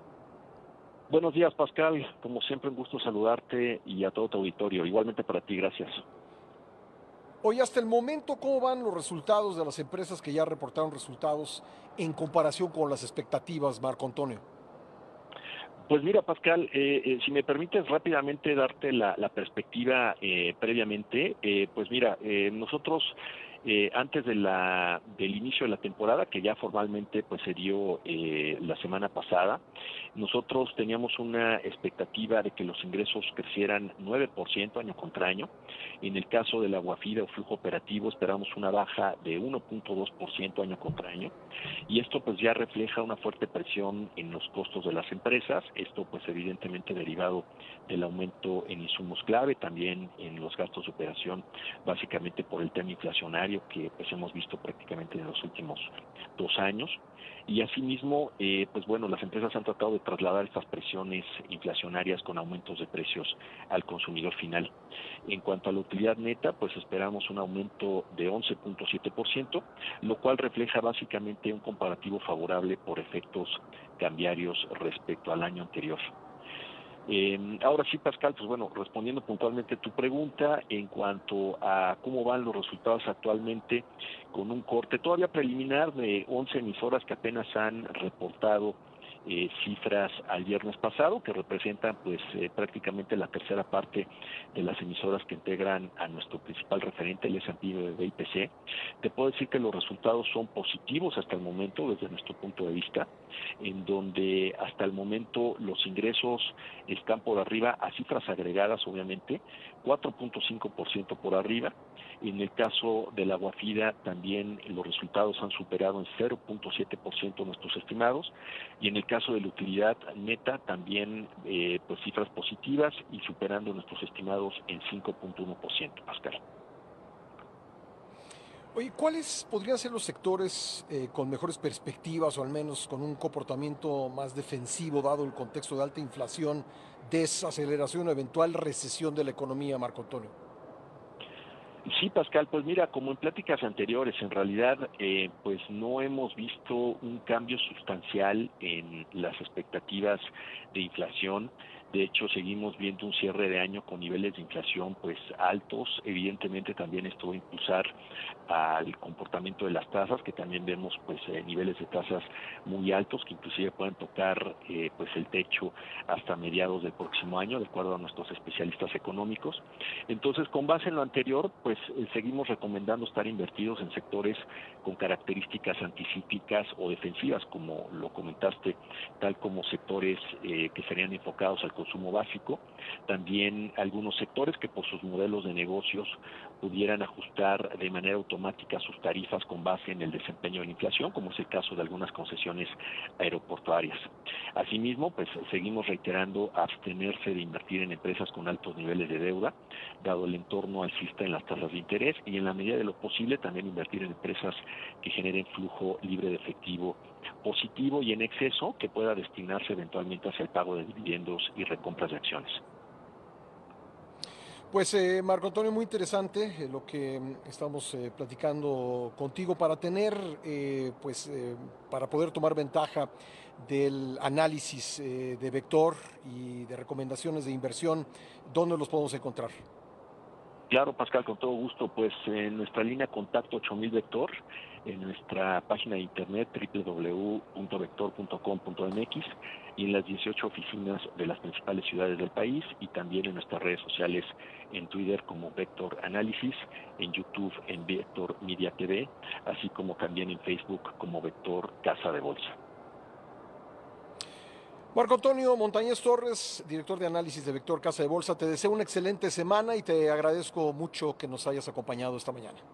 Igualmente para ti, Pascal, un gusto saludarte. Gracias. Y bueno, antes de irnos a corte, le comento que hay un comunicado eh, del licenciado José Javier López García, defensor particular de Jesús Murillo Caram, ex eh, procurador general de la República, detenido desde el 19 de agosto pasado, eh, señalado de cargos relacionados con la desaparición de los normalistas de Ayotzinapa. Hay información relacionada con su salud y voy hasta Ciudad Imagen. Allá en nuestra cabina se encuentra mi compañero David Vicenteño eh, para eh, actualizarnos al respecto. David, ¿qué es lo que se informa? Buenos días. ¿Qué tal Pascal? Muy buenos días, buenos días al auditorio. Así es, a través de este comunicado, el abogado José Javier López García indica que el licenciado Murillo Caram tiene otra carótida obstruida y después de realizar varios estudios, el 20 de octubre, los médicos del eh, Instituto Nacional de Cardiología analizaron, están eh, analizando intervenirlo quirúrgicamente, practicando de emergencia una cirugía de edarterocotomía carotoidea de alto riesgo. Esto le permitió tener un mayor flujo sanguíneo desde entonces a esta primera intervención que se le dio, pero a raíz de esta obstrucción, bueno, se está analizando el tratamiento a seguir y si es necesario, pues una nueva cirugía, ya que existe el riesgo de un coágulo cerebral. Como lo dices, Pascal, pues el exfuncionario está involucrado en desaparición forzada y obstrucción de la justicia en el caso de Ayotzinapa. Pascal, esta es la información que da a conocer el abogado. Bueno, estamos pendientes, eh, David, gracias. Buen día, aquí estamos. Vamos a una pausa, regresamos con más desde Querétaro. Esto es imagen, no le cambie. ¿Cómo para qué? 8 con 54, la ley de ingresos 2023 eh, que eh, prevé ingresos por 8.3 billones de pesos fue aprobada la semana pasada en la Cámara de Diputados y esta semana lo será en el Senado de la República. Y vamos a hablar al respecto con el doctor Héctor Villarreal, profesor de la Escuela de Gobierno del Instituto Tecnológico y de Estudios Superiores de Monterrey. ¿Qué tal, eh, Héctor? ¿Cómo estás? Bien, Pascal, me da mucho gusto saludarte. Bueno, preguntarte de entrada, Héctor, si, si pues las eh, expectativas de la ley de ingresos, eh, desde tu punto de vista, en el actual eh, contexto de contracción económica, probablemente de recesión el año próximo, eh, pues está, digamos, están en camino de cumplirse o se podrían encontrar eh, turbulencias en, en la ruta en lo que tiene que ver con el ingreso. Mira, definitivamente, definitivamente hay riesgo. Ya se ha discutido mucho, lo los criterios que acompañaron estas variables macro de decir, ¿sabes qué? Vamos a crecer al, al 3% y, y la inflación se va a controlar a 4.7 y todo, pues no, no se ven muy realistas, es poco probable que ocurra. Ahora, sinceramente, Pascal, habrá que estar también pendientes de la inflación.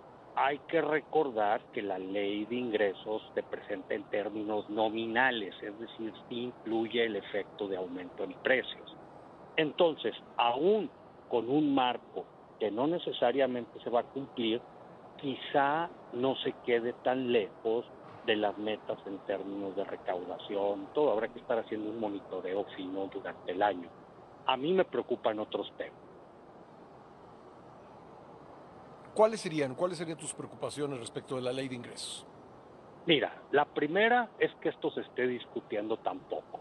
El paquete, el paquete económico se presenta el 8 de septiembre, como tú bien sabes, que se termine esto votando cuando ya eh, la ley te obliga y, en un trabajo previo, pues yo creo que deja en, en un plano pues muy marginal, muy incómodo al poder legislativo. Y eso sí es algo que tenemos que trabajar. Ahora, hay que recordar que esta ley de ingresos, para cuadrarla, es el otro tema tuvo un endeudamiento alto, Pascal. Esto es algo que tenemos que discutir. Eh, si veíamos cifras la semana pasada de, del incremento eh, en, en, la deuda, eh, ¿podrías eh, comentarnos un poco los datos? Sí, mira, con mucho, con mucho gusto. Está la discusión si al final del sexenio va a subir mucho la deuda como porcentaje del PIB y todo. Fíjate que una de las cosas de tener inflación es que de alguna manera te ayuda a que una parte de la deuda pues precisamente se la coma inflación. Entonces, yo creo que sí vamos a ver al final del sexenio un endeudamiento más alto con respecto al PIB, pero no va a ser sustancialmente más alto, será de dos o tres puntos del PIB. A mí lo que me preocupa, Pascal, es que ahorita estamos yendo a un endeudamiento mayor, sube, los requerimientos financieros están arriba de cuatro puntos de, cuatro puntos del PIB, y no es porque tú estés haciendo una política fiscal agresiva, contracíclica, algo que, por ejemplo, hubiéramos esperado cuando fue el peor punto de la pandemia. Nos estamos endeudando porque el dinero no nos alcanza para los compromisos que tenemos. Y eso es algo que no se va a arreglar en el corto plazo.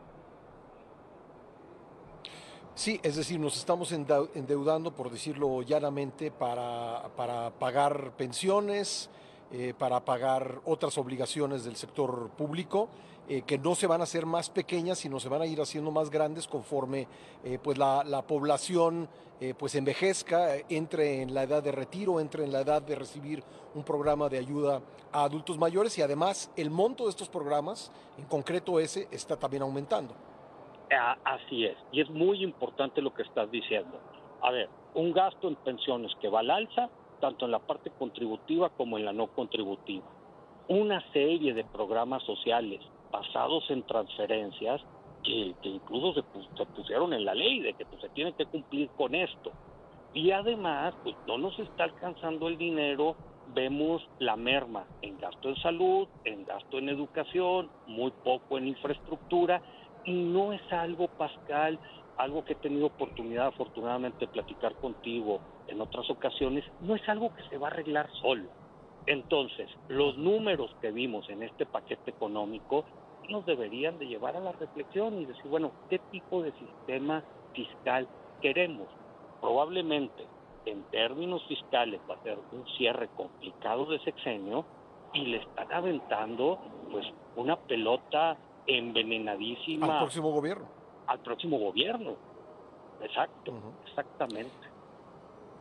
Desde tu punto de vista, eh, cómo se ven las cosas, cómo pintan los números, el, aumento eh, en el monto de programas sociales, el aumento en el número de personas que reciben esos programas, eh, el, el, número de personas que se van a estar pensionando en los próximos eh, dos años, todo ello nos llevará inevitablemente, Héctor, a que el próximo gobierno quiera o no quiera, tendrá que hacer una reforma fiscal? Yo creo que no va a tener opción, Pascal. Yo creo que no va a tener opción porque de otra forma te vas a quedar con un sistema fiscal muy frágil, vas a estar pagando, como lo has dicho tú, pensiones, vas a estar pagando deuda, lo demás es lo que te alcance, pero vamos a ver cómo este tipo de gangrena pues te va comiendo muchas políticas públicas. Entonces, lo ideal sería, desde mi punto de vista, que esta discusión ocurriera antes de la llegada del próximo gobierno. ¿Por qué? Digo, a, a, a lo mejor vamos a ver algo tipo lo de Colombia, que, que entra el nuevo gobierno y es lo primero que hace y se pone a discutir estas cosas. Pero en un mundo ideal, se tendrían que llegar a una serie de acuerdos en 2023 y, y, y, quisiéramos que esto ocurriera con todos los partidos a bordo. Es decir, ¿sabes qué? Llegue quien llegue en el 24, va a entrar uh -huh. un paquete de reformas legislativas que va a hacer esto viable. Ahorita no se ve, no se ve que nuestro sistema sea sostenible en un mediano plazo. Me, suena totalmente lógico lo que dices, eh, querido Héctor. Creo que hay muchos incentivos para no hacerlo eh, desde el punto de vista político, pero yo te preguntaría, para terminar, un, una última cosa. Eh, si no hacemos nada, si no hay reforma fiscal alguna, ¿cuándo nos llegará el agua al cuello, considerando incluso lo que tú dices que ya hemos tenido que pues dejar atrás eh, gasto en educación, en salud, en infraestructura. ¿Cuándo sería imposible? ¿Cuándo ya no tendríamos dinero? Probablemente por ahí del 2028-2029. Ahora, aquellos tipos sí, o sea, esto está, esto ya Ahora, eh, sí, ah, eh, Héctor, perdóname que te interrumpa, eh, porque tengo que hacer una pausa obligada. ¿Podrías esperarme dos minutitos y concluimos la conversación? Encantado de la Gracias, volvemos a seguir.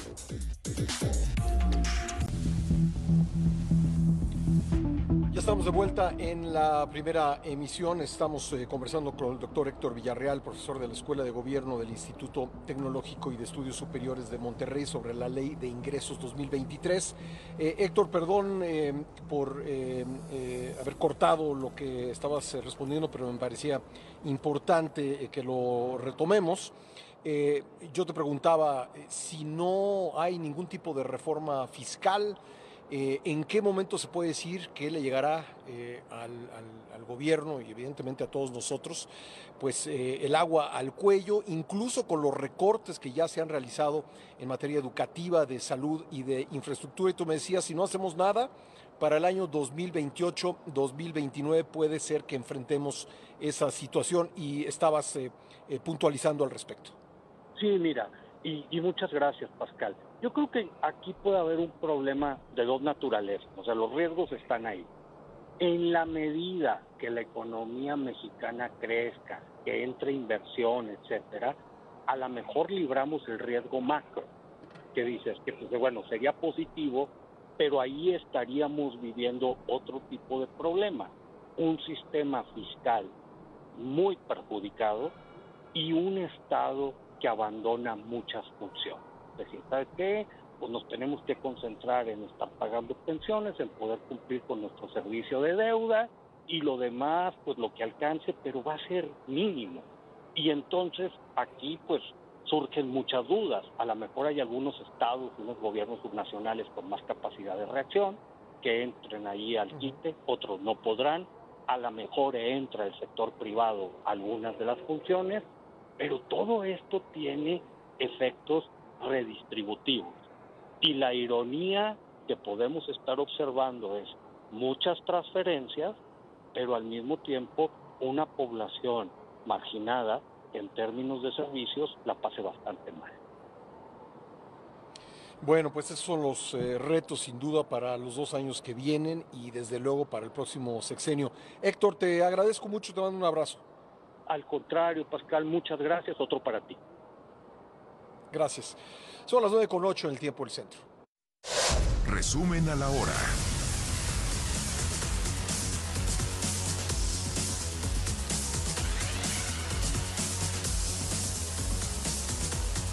Ante la recesión esperada en Estados Unidos para el primer semestre de 2023, que se prevé contagie a la economía mexicana, el sistema financiero mexicano se mantiene resiliente y bien capitalizado, aseguró Daniel Becker, presidente de la Asociación de Bancos de México.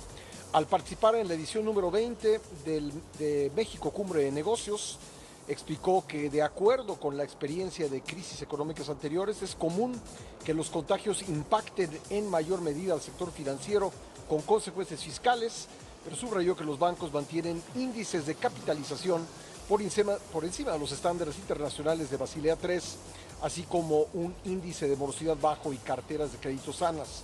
Por su parte, Rodrigo Mariscal, economista en jefe de la Secretaría de Hacienda, aseguró que México se reconoce por ser un país con estabilidad económica sólida, por lo que no se tienen indicios de una posible desaceleración en los próximos meses y por eso mantienen su estimado de crecimiento de 2.2% al cierre de este 2022. A quien cree que va a ser bastante menor. El presidente López Obrador reconoció que lleva tiempo la importación de alimentos, sin embargo resaltó que lo más importante es que no haya carestía y que rinda el ingreso de la gente. No podemos permitir que se incremente la inflación Estoy satisfecho porque hemos logrado controlarla, dijo esta mañana el mandatario. Escuchemos. Lleva tiempo, o sea, es un proceso, pero ya se está abriendo el mercado para que podamos adquirir alimentos a buen precio y que haya competencia, que no se cierre el mercado. Si podemos conseguir pollo, huevo, carne de res, carne de cerdo, a buen precio, que signifique beneficio a los consumidores nacionales. Claro que lo vamos a hacer. Se está apoyando a los productores del país, pero también el consumo popular es lo que más debe de importarnos, o para decirlo de otra manera, que no haya carestía. El presidente López Obrador admitió que no se ha logrado la autosuficiencia alimentaria, pues falta mayor producción en arroz, trigo y cárnicos. No hemos logrado la autosuficiencia alimentaria. ¿Se logrará antes de que termine el sexenio lograr la autosuficiencia, por lo menos Tenemos en que algunos alimentos? seguir con ese propósito. Por eso el plan de entregar los fertilizantes de manera gratuita. En el caso del maíz, por ejemplo, somos autosuficientes en maíz blanco, pero no en maíz amarillo y necesitamos, ya logramos la autosuficiencia en frijol, pero nos falta la autosuficiencia en arroz y también en carne y en trigo marinero. Al presentar el quién es quién en los precios de los combustibles, Ricardo Sheffield, titular de la Profeco, aseguró que hay una tendencia a la baja en los precios internacionales del petróleo y detalló que esta semana hay 100% de incentivo fiscal a los combustibles.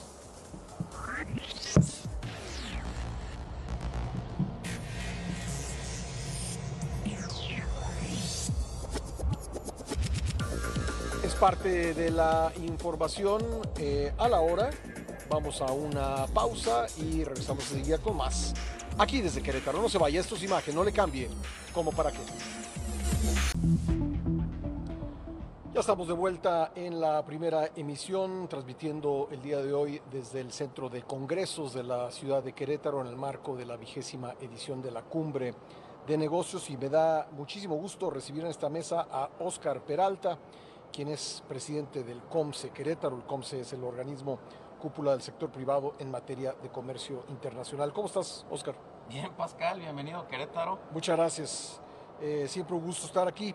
Oye, eh, pues mi, primer, mi primera pregunta para ti sería, ¿está aprovechando nuestro país plenamente, está consciente de la ventana eh, que significa el llamado nearshoring, eh, que surge con motivo del enfrentamiento comercial entre Estados Unidos y China, en el que muchas empresas buscan relocalizarse geográficamente eh, a un lugar más, más conveniente, más cercano de, de su mercado. Eh, ¿Está México aprovechando esta oportunidad? Pues yo, yo creo que esa, esa parte del nearshoring, Pascal, es, es, es nuestra posición geográfica y la suerte que tenemos los mexicanos de estar ahí, pertenecer al mercado más importante del mundo. Debemos de, de aprovecharlo mucho más. O sea, la respuesta es que yo creo que si tenemos las bases, debemos de hacer más para, para aprovecharlo, ¿no? No, no, no, no, no confiarnos nada más porque, porque tuvimos la suerte de estar geográficamente en donde estamos, tenemos que trabajar mucho más a ello, ¿no? Y, y con más profundidad, el, tema del nearshoring es el tema del friendshoring, ¿no? Porque nos buscan las inversiones, nos llegan hoy por lo que dices tú, que pertenecemos a un mercado importante en Norteamérica, pero también las empresas buscan países confiables, que les generen esa confianza, no nada más que sean competitivos, sino que también le den una, una, confianza. Entonces estamos viendo esos dos factores y los mexicanos lo tenemos que aprovechar. Y, y, hoy, con todo lo que está pasando en el mundo económicamente hablando, el tema del inflacionario que está, bueno, en los puntos más altos de hace muchos años, también presenta una oportunidad para México ser más competitivo. El tema inflacionario está siendo parejo para todo el mundo, pero si nosotros lo sabemos visualizar y sabemos aprovechar esa oportunidad, podemos volvernos todavía más competitivos. A ver, ya tenemos una ventaja que, que, esa no va a cambiar, que es geográfica, somos país vecino de Estados Unidos, compartimos una frontera de 3.000 kilómetros, que hay muchos que quisieran que les diéramos 10 de esos 3.000 kilómetros y harían maravillas con ella, pero por otro lado hay algo que todavía tenemos que construir sobre eso, que es la confianza. Eh, es decir, ya tenemos parte del, del, del, terreno ganado con la ubicación geográfica, pero hay que, hay que trabajar sobre la otra parte. Por supuesto, y esa es la otra parte que realmente nos va a terminar de dar la competitividad. Tenemos muchos temas por resolver. Sí. tenemos temas energéticos, tenemos temas de infraestructura, tenemos temas que tenemos que seguir avanzando en el país para poder dar ese paso completo. ¿no? A ver, los números no mienten, eh, la inversión está llegando a Querétaro esta misma eh, semana, se han anunciado dos, eh, dos inversiones muy importantes en, en el Estado, pero ¿cuál dirías tú que es la clave para que algunos, algunas regiones, algunos estados, algunas ciudades logren atraer las inversiones y algunos simplemente no lo puedan hacer? Yo creo que es engranar diferentes factores que tienen que ver con el sector empresarial, tienen que ver con el, factor gobiernos locales, que tiene que ver con el factor educativo para que podamos generar la mano de obra que esté preparada para el desarrollo de esas regiones y, realmente impulsarlo así, trabajar en una misma línea. Yo creo que cuando estemos alineados, cuando estamos alineados, que es la muestra que Querétaro está poniendo para el resto del país, esa alineación entre, entre el gobierno, entre la iniciativa privada de trabajar de la mano, eh, esas otras regiones van a poder crecer. Yo creo que, eh, o, tienen la oportunidad de crecer. Digo, México es un país sumamente bondadoso en todos los aspectos, ¿no? El chiste es nada más conjuntar esas características. Ahora, qué bueno que algunos estados lo logren. Qué, mal que no lo logremos, digamos, como, como país en su conjunto. Así es, así es. Estamos trabajando como polos separados. Sí. Sí, como polos separados. Y tú me decías hace un momento es importante pues, ese trabajo eh, engranado de, la autoridad, del gobierno y de la, de la iniciativa privada. Aquí, aquí lo han logrado, y, creo que vale la pena mencionarlo, eh, pese a que han tenido alternancias varias en el gobierno eh, estatal desde el año 97, pero ha habido, me parece a mí, yo creo que tú lo vas a poder describir mejor que yo, una, una voluntad de trabajar a largo plazo, eh, de trabajar de manera coordinada, consistente, aún en, aún en circunstancias de, de, cambio de administración y de cambio de partido en el poder. Así es, sí, esa continuidad ha sido básica, porque nosotros entendemos aquí, Pascal, que tenemos que trabajar para, para generar empleos. Ese es el ingrediente más importante.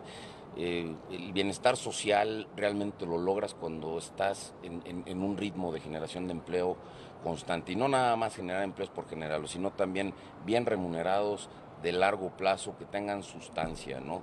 Entonces, cuando la Porque además eso te crea un mercado interno fuerte. Muy fuerte, o sea, y la economía interna, como dices tú, pues solita se vuelve circular, ¿no? Entonces, ese, ese ha sido un factor muy importante. Entonces, eh, quitas egos, quitas, quitas otros temas de la mesa y te concentras en lo que realmente nos va a dejar crecer y bien planeado, ¿no? Y pues digo, hoy tenemos un gobernador que le entiende bien a ese tema, que trabaja con las puertas muy abiertas, pero que sabe que, la iniciativa privada juega un papel muy importante, que la inversión es muy importante y pues también en la parte de, generación de infraestructura en el Estado, que es también vital para recibir esas inversiones, pues trabajamos muy fuerte en todo eso. Entonces, pues está la muestra puesta, ¿no? No, y, creo que la, muestra es esta, esta reunión, este encuentro en el que estamos, eh, en el que, no se puede improvisar eso. El, interés que esto suscita, esta cumbre de negocios suscita en Querétaro, no se puede improvisar porque hay un trabajo detrás y por eso pues aquí están importantes eh, empresarios, líderes empresariales que que eh, desde ayer están eh, aquí en, diferentes conferencias, diferentes eh, eventos, hay, hay embajadores también que van a estar aquí, hay personajes internacionales, bueno, incluso el Checo Pérez va a estar aquí en un rato, en un rato más, ¿no? Entonces, pues el Estado se ha convertido en epicentro de la inversión, las razones tuyas las has expuesto y pues quedaría esperar que ante el entorno complicado internacional que estamos viviendo, pues que esa misma metodología que no se tiene que inventar, ahí está, pues eh, comience a cundir no solo en Querétaro, sino en otras partes del país. Que se vuelva repetible y replicable, ¿no? y lo es, lo es, porque de repente algunos dicen, no, pues es que cada parte de México tiene su propio su propia cultura, su propia dinámica, eh, pero digamos las bases del desarrollo, de la atracción de inversiones, de la creación de empleos, de la reducción de la pobreza que se ha dado en Querétaro, ¿es replicable? ¿Te parece? claro que sí, porque cada una de esas regiones, aunque son diferentes, tienen un sentido de pertinencia y si no pierdes el enfoque, eso es lo que utilizas para que sea la base del desarrollo económico. No todos los estados tienen que hacer lo mismo, pero la fórmula sí está ahí, la fórmula básica. Y hoy con la cumbre, pues el resto del mundo nos ve a México por medio de Querétaro. Y esa es la plataforma que queremos ver, que, que se, que se entienda, ¿no? Y, y- y la verdad es que la comunicación con, con tus gobiernos es muy importante, ¿no? O sea, necesitas esa voluntad de ambas partes para que realmente las cosas sucedan, ¿no? Y no se trata de confrontar, se trata nada más de alinear ideas, de, de trabajar de la mano, ¿no? Y uno no está peleado con el otro. Pues eh, Oscar eh, Peralta, presidente del COPSE Querétaro, muchas gracias por estos minutos. Gracias a ti, Pascal. Gracias. Vamos a una pausa y regresamos con más desde Querétaro. No se vaya. 9 con 31 en el tiempo del centro. Vamos de vuelta hasta la Ciudad de México con Rodrigo Pacheco. Él está en Ciudad de Imagen y lo tiene lo más relevante de la economía, negocios y finanzas. Rodrigo. Pascal, con gusto de saludarte nuevamente y hablabas ahora justamente pues de la parte muy atractiva eh, de nuestro país. Eh, habrás visto que pues generó cierto revuelo que Elon Musk, este dueño de Tesla y de SpaceX, estas dos empresas muy emblemáticas, eh, en el caso de Tesla la más valiosa del sector automotriz, anduvo de visita ya en Monterrey y es que el atractivo de México y sobre todo me hizo acordar de esta entrevista eh, que le hace el Financial Times, ya ves en este segmento que publican los sábados que se llama eh, Launch con el Financial Times y ahí Elon Musk dice que pues sí, la fisura, la distancia entre Estados Unidos y China va a afectar a muchas compañías. Él considera que en el caso de Tesla, con su Gigafactory allá en Shanghai, eh, pues no tanto porque le va a vender al mercado chino, pero que compañías como Apple, por ejemplo, que produce muchos teléfonos allá en China, básicamente todos eh, a través de Foxconn y que por cierto está explorando producir también en la India, bueno, pues que no, no va a ser tan fácil.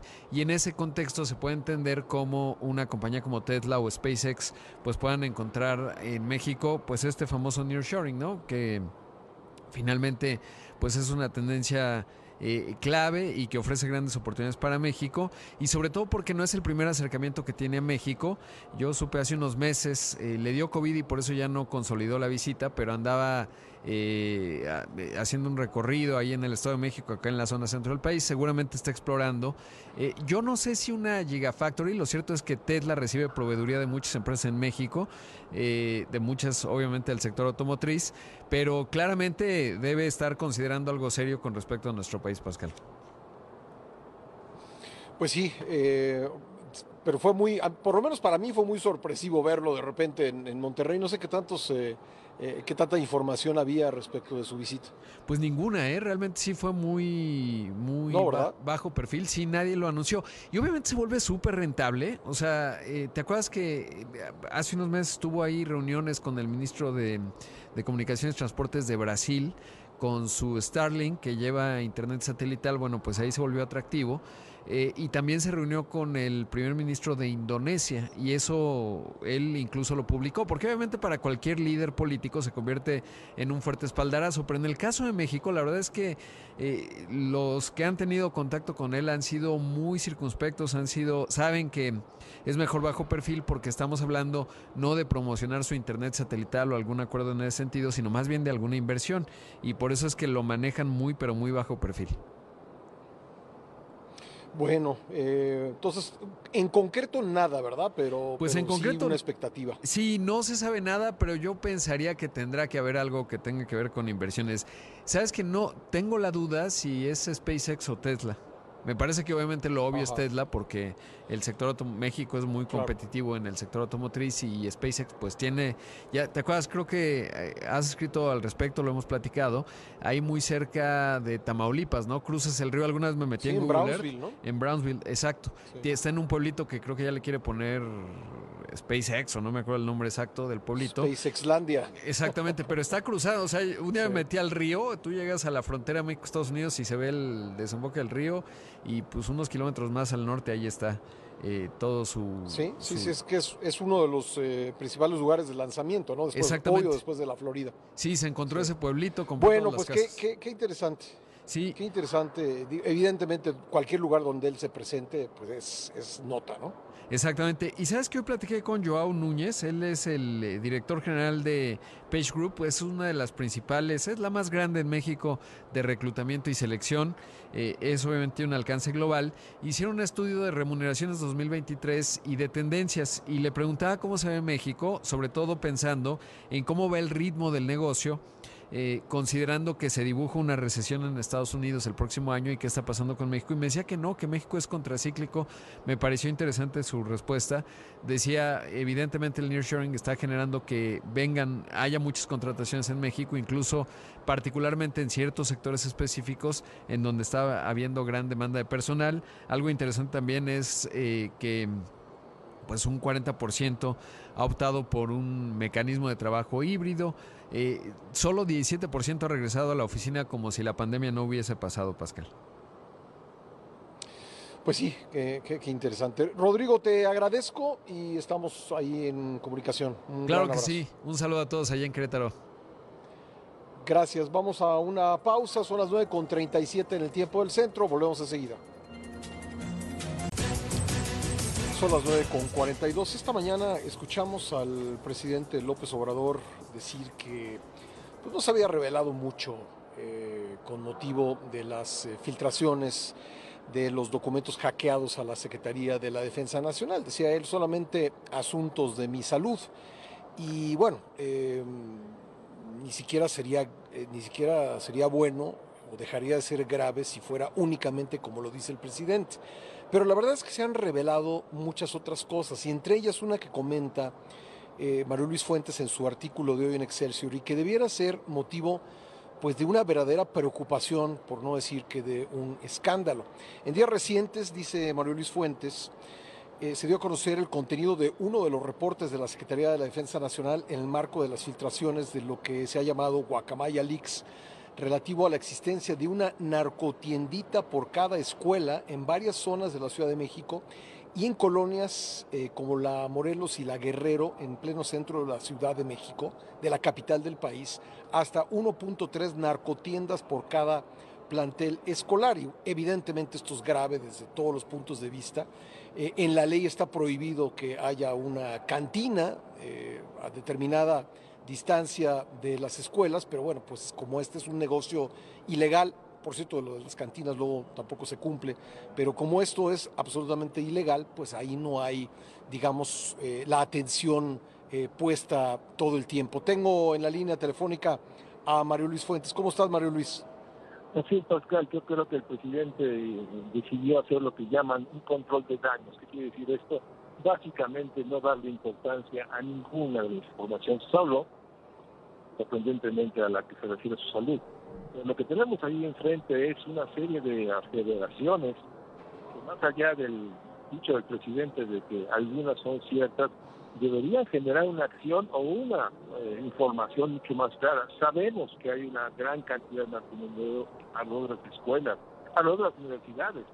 Y ante eso, pues lo que existe es una, una situación de enorme, enorme, digamos, tolerancia con un agravante, sabemos también que por distintas razones, no solo el COVID, sino la pobreza, la no debería la precariedad de la vida, muchos jóvenes niños están realmente en situaciones muy graves de salud mental.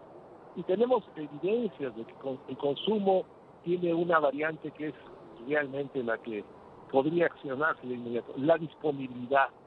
Y en la Ciudad de México en ciudades hay gran disponibilidad. Entonces, es sorprendente que ante esta estrategia de control de daños política del presidente de simplemente no referirse a nada, lo que tenemos es una serie de señalamientos que debería generar respuestas del sector salud, respuestas de la Ciudad de México, respuestas de la misma área de seguridad.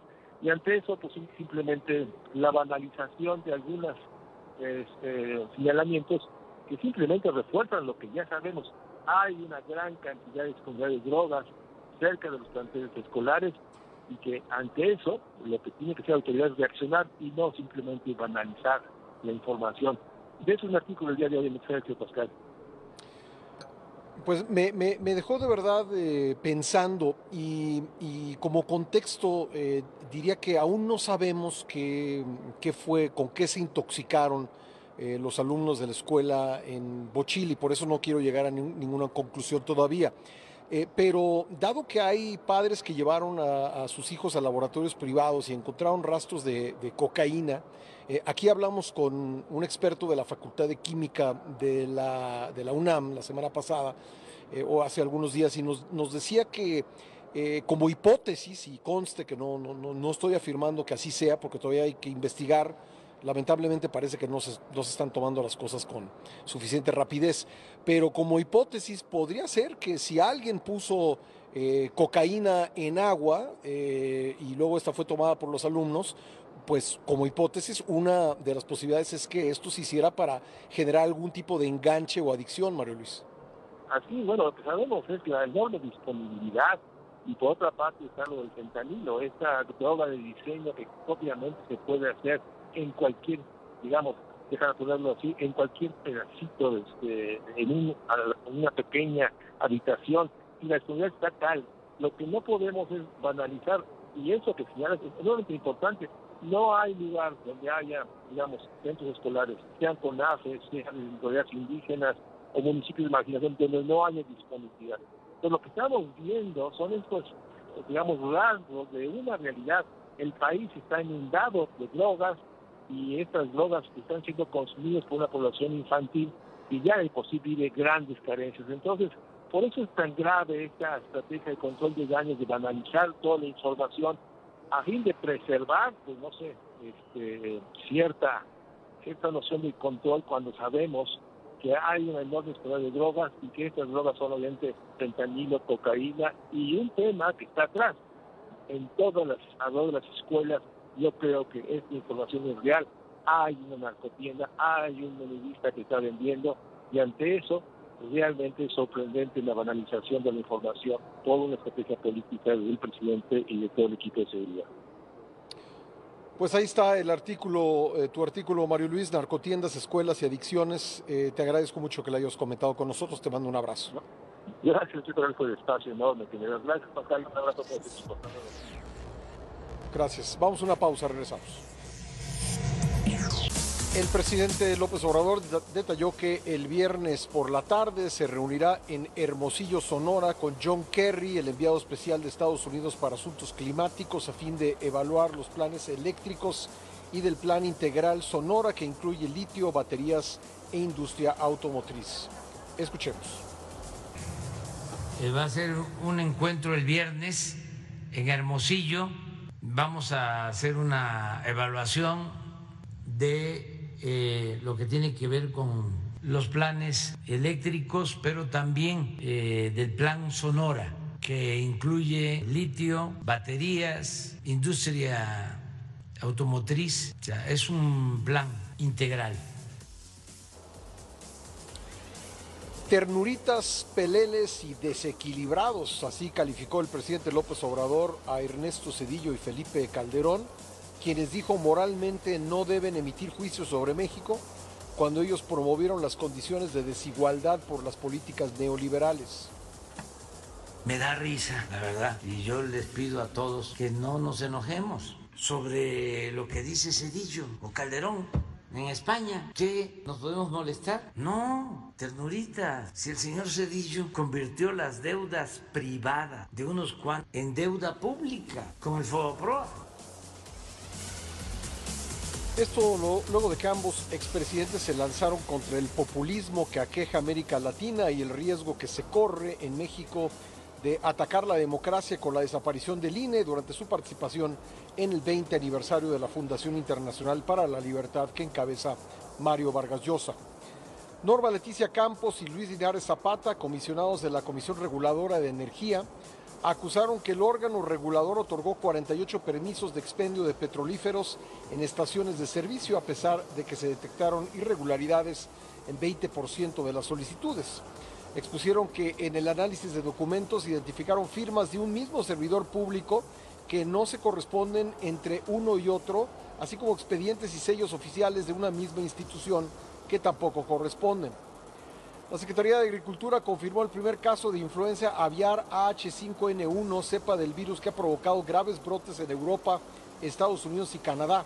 La dependencia explicó que tras evaluar al animal fue confirmado su deceso y recalcó que no existen más casos sospechosos, pero exhortó a las unidades de producción de avícola comercial y de traspatio a que eleve las medidas de bioseguridad en sus granjas, sobre todo en aves.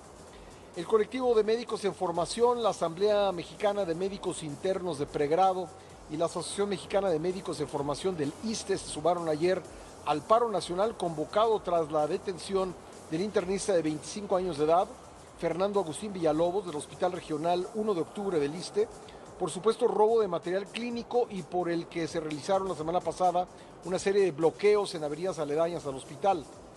Para los próximos días se advirtió de que se redoblará la llamada revolución de batas blancas con una serie de manifestaciones ante la falta de protección y garantía de los derechos humanos de los médicos en formación. Mañana martes el subsecretario de Salud, Hugo López Gatel, presentará avances del caso, así como medidas de apoyo a médicos pasantes. Cinco presuntos delincuentes fueron abatidos por elementos de la Fuerza Civil tras un enfrentamiento armado en el municipio de China, Nuevo León. Los sospechosos circulaban a bordo de dos camionetas sobre la carretera China-Méndez cuando fueron detectados por los cuerpos de seguridad estatales. Al percatarse de la presencia de las autoridades, los hombres intentaron darse a la fuga mientras disparaban con armas de fuego.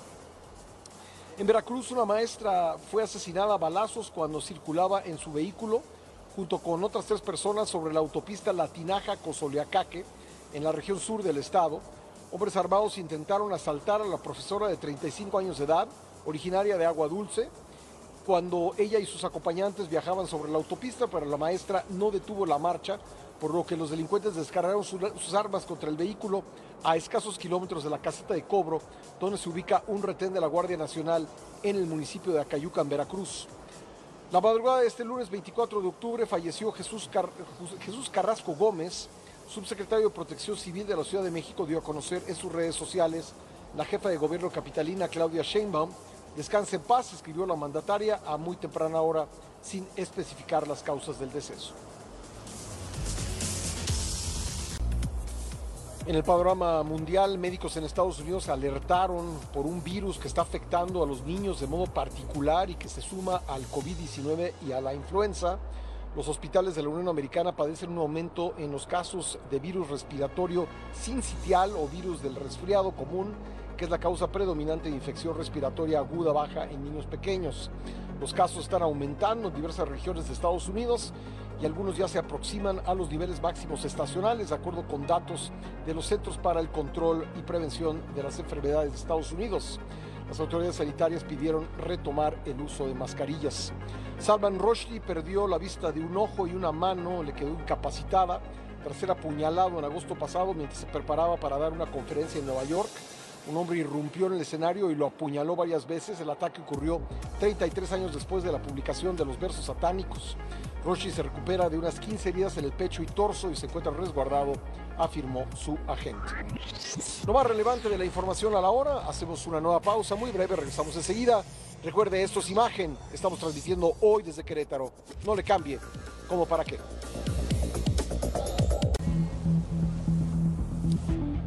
Ya lo hemos venido platicando con ustedes a lo largo de la transmisión de esta mañana. Hoy estamos en Querétaro, en el centro de congresos de la ciudad, con motivo de la vigésima edición de la cumbre de negocios. Eh, un encuentro, una reunión que está eh, pues convocando a eh, importantes personajes del mundo de los negocios, de las finanzas. hay también embajadores que estarán participando en las conferencias, que son como 30, 29 para ser preciso, que se realizan eh, en esta sede, en esta cumbre de negocios, y bueno, hasta personajes eh, muy eh, relevantes en distintos sentidos, como Checo Pérez, van a estar aquí en Querétaro. Y bueno, yo decía y sostengo que el interés que provoca esto, pues no es gratuito. Querétaro se ha convertido en un epicentro de inversión, en un epicentro de creación de empleos y esto a través de, la pues de la confianza que tienen personas que aquí eh, pues desde quienes arriesgan su dinero hasta quienes toman una decisión de vida diciendo me voy a ir a vivir a Querétaro. Me decía el gobernador hace rato que 120 personas llegan todos los días a vivir aquí. Eso implica pues el traslado, la mudanza, dejar atrás afectos, eh, casa, eh, escuelas y vienen a vivirse aquí porque aquí encuentran o les han dicho, y, y creo que muchos lo comprueban, que aquí pues se puede salir adelante, hay condiciones para hacerlo. Le agradezco mucho a Marco del Prete Tercero, secretario de Desarrollo Sustentable del Estado de Querétaro, que me acompañe hoy aquí en el programa. Es eh, una de muchas conversaciones que eh, tenemos con él o hemos tenido con él. ¿Cómo estás, secretario? Hola Pascal, qué gusto saludarte, muchas gracias por recibirme. Bueno, ¿qué es lo que vuelve tan atractivo eh, Querétaro, tanto para quienes buscan un, empleo seguro, eh, un empleo eh, bien remunerado, un empleo con prestaciones, eh, y creen que lo van a encontrar aquí y por eso toman esa decisión de vida, y las empresas que deciden instalarse aquí, ¿qué es lo que, ¿cuál es el atractivo del estado de Querétaro? Pues no es uno solo, es una suma de factores, como en muchos casos. En primer lugar es la ubicación. Estamos ubicados al centro del país, que eso es muy conveniente para términos logísticos, términos de, de, movilidad. Pero un tema bien importante es la seguridad. Querétaro es un estado que se ha caracterizado por ser seguro en muchos aspectos, no solo la seguridad patrimonial o la seguridad personal, sino también la seguridad jurídica, la seguridad laboral, tenemos muchos años sin una huelga, y recientemente la seguridad ambiental. Estamos trabajando muy fuertemente para que el medio ambiente que respiran los queretanos sea un medio ambiente sano y sea saludable. Además de esto, pues evidentemente hay otros factores que se traducen en calidad de vida, educación, comercio, servicios, entretenimiento y que evidentemente una economía pujante y, dinámica que permite que las personas que busquen eh, ampliar sus horizontes o rehacer su, reescribir su vida, como bien lo decías, Querétaro puede ser una opción porque ofrece pues todos estos eh, elementos que hacen que, que, se vuelva un destino eh, ideal o ide, idealizado para poder venir a vivir.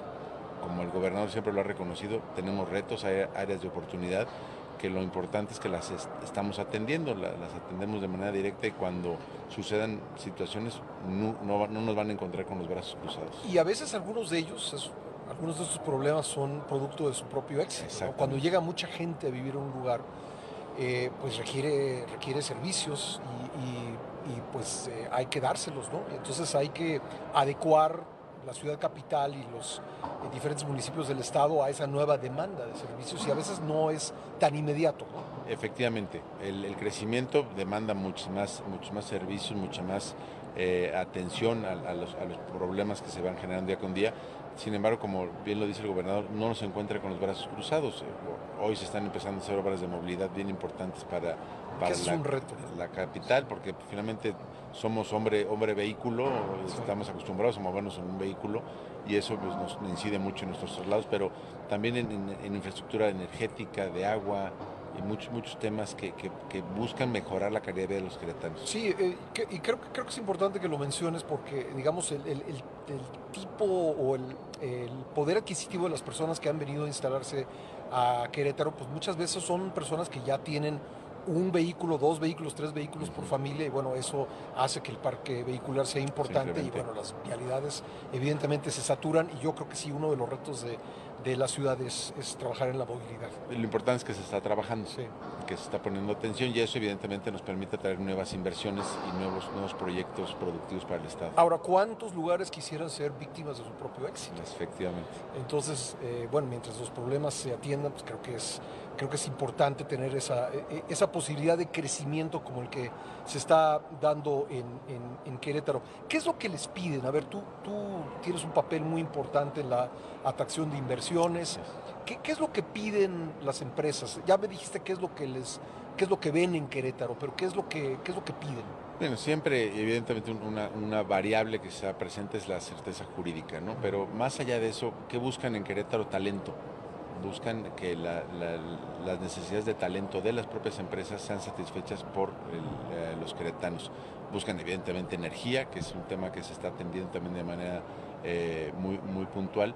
Buscan un ambiente de negocio favorable, donde haya un ecosistema, donde haya proveedores, donde haya clientes, donde podemos integrar a, la, a las pequeñas y medianas empresas al, a la proveeduría, a la cadena de proveeduría eh, evidentemente buscan un medio ambiente, yo insisto mucho en el medio ambiente porque se ha vuelto un tópico constante en las, en las conversaciones, buscan escenarios de descarbonización, uh -huh. buscan estrategias para ellos como empresarios, como industria, alinearse a las Porque muchas de sus accionistas se lo exigen. Exactamente, sí. alinearse a las tendencias eh, globales, uh -huh. actuando de manera local. Lanzamos un, una estrategia de descarbonización de nuestra economía a través de diferentes mecanismos que permitirán reducir y si no se puede reducir compensar las emisiones de CO2 alineándonos a lo que a lo que el Acuerdo de París que México forma parte eh, establece y a lo que los corporativos mundiales están obligando a que sus proveedores eh, induzcan o que, o que, o que promuevan y con esto buscamos que nuestras empresas, las empresas que están establecidas en, Querétaro, sean más competitivas en un entorno mundial. Bueno, pues da, dado gusto ver que en un entorno eh, tan complicado como, que se está, como el que se está viviendo internacionalmente, pues haya, hay lugares como Querétaro al que estén volteando a ver los inversionistas nacionales y extranjeros como un lugar para instalarse, para arriesgar y también para crear empleos, porque eso pues genera bienestar. Y efectivamente, también hemos hecho la tarea, no nos, hemos, no nos hemos quedado disfrutando de este éxito, sino siempre estamos buscando hacer las cosas de mejor manera.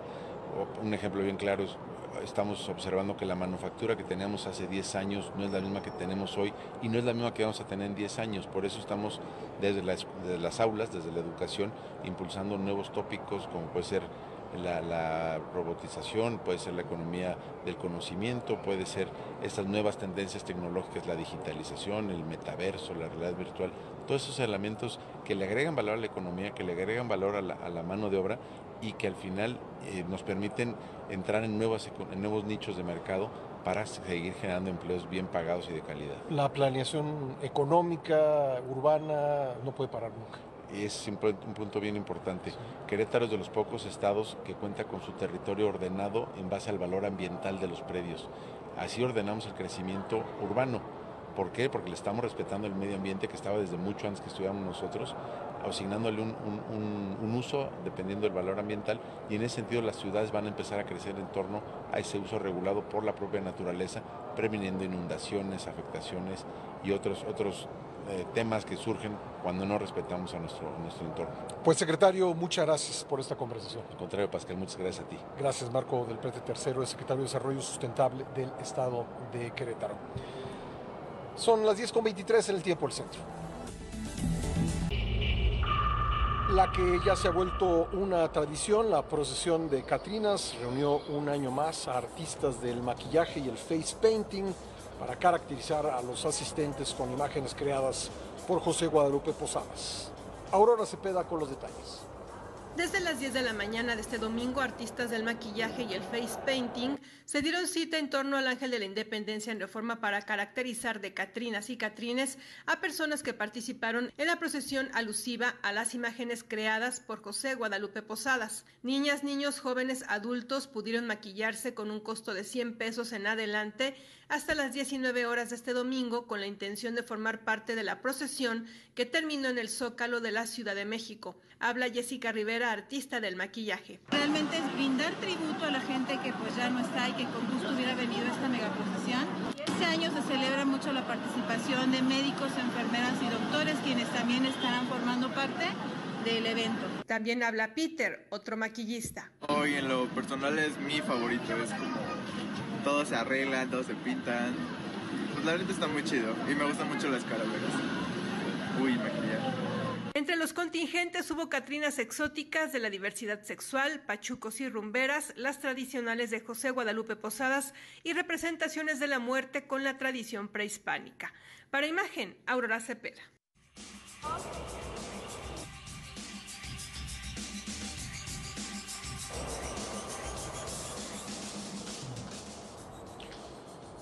Mujeres privadas de la libertad en el Ceferezo 16 femenil de Morelos participaron en el decimocuarto desfile y concurso de alebrijes monumentales del Museo de Arte Moderno de la Ciudad de México. Su pieza, fue una sirena de más de dos metros y medio de altura con el rostro del ave fénix. Así nos lo informa David Vicente. Con la pieza Sirena, 12 mujeres privadas de la libertad del Centro Femenil de Readaptación Social 16 Ceferezo Femenil, ubicado en Morelos, participaron en el 14 desfile y concurso de alebrijes monumentales del Museo de Arte Moderno de la Ciudad de México.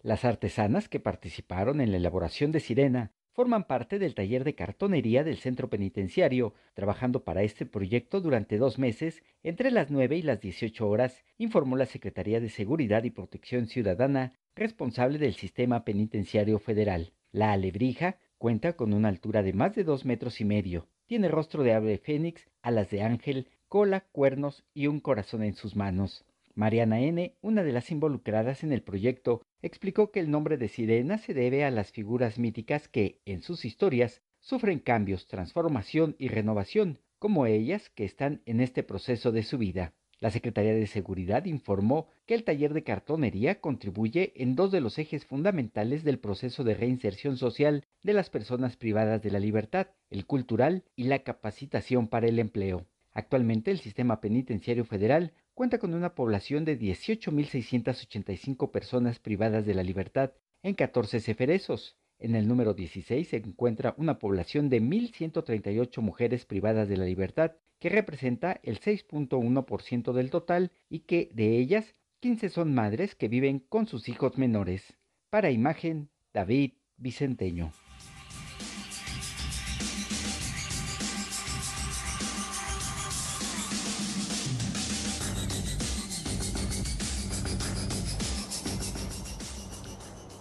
El fiscal de Jalisco, Luis Joaquín Méndez Ruiz, confirmó que el ataque en Guadalajara la tarde del viernes contra Salvador Llamas, consejero de Morena y funcionario de Puerto Vallarta, fue orquestado y planeado por el crimen organizado. Vamos contigo, Carla Méndez. Hola, ¿qué tal, Pascal? Muy buenos días. Así es, el atentado que causó la muerte del funcionario del Ayuntamiento de Puerto Vallarta en Salvador Llamas Urbina el pasado 21 de octubre en Guadalajara fue planificado de manera que había personas en el restaurante cómplices de los agresores y el autor material incluso se cambió de ropa tras esta agresión. Este domingo el titular de la Secretaría del Estado a través de un de tiempo cómo los agresores del funcionario se sentaron en la misma mesa de su víctima mientras otras dos personas más, un hombre y una mujer, llegaban a la Además, una mochila que tenía llamas de está sin localizar y sin saber su contenido. Mientras Ruiz explicó que a las 5.32 horas el funcionario llegó a la Sonora Gris, ubicado en la calle Terranova, esto en Loma. Las 5.42 horas, acompañado de otro sujeto. Para ambos se en la misma mesa del funcionario. A las 6.3 minutos llegan otras dos sería un hombre de camisa y tenis blancos y pantalón de mezclilla junto con una mujer. Este hombre quien sería una de las tres víctimas mortales que quedó en el área de la jardinería del lugar, mientras que la mujer estaría aún sin localizar, mientras que en ese mismo minuto uno de los primeros hombres salió del sitio quedándose nada más el autor material. A las seis con cuatro minutos el funcionario de Puerto Vallarta y su jefe de quedaron muertos dentro del restaurante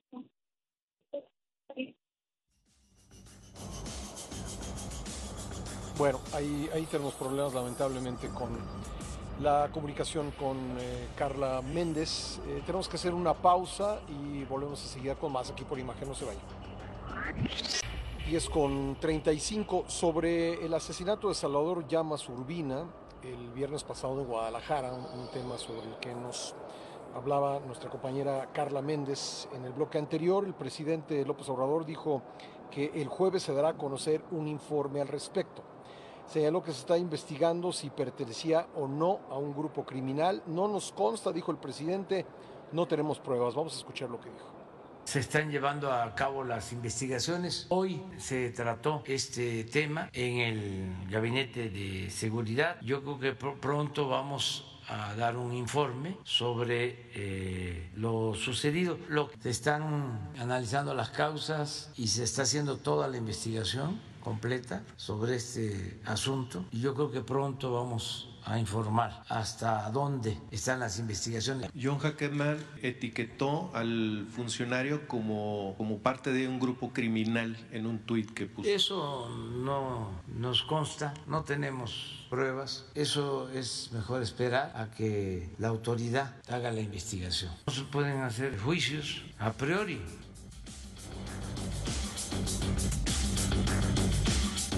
Hoy en tu ciudad.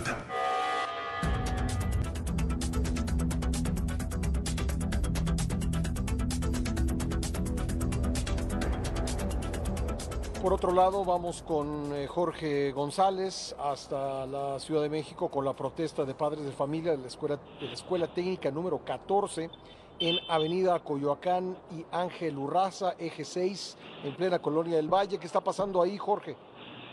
Hola Pascal, qué gusto me da saludarte a todos, muy buenos días. Esta protesta de padres de familia inició cerca de las siete y media de la mañana. Muy temprano los padres de familia con un problema que se suscitó el pasado lunes al interior de esta de este colegio, esta secundaria eh, oficial, pues eh, dialogaron con, con los con las autoridades debido a unas agresiones.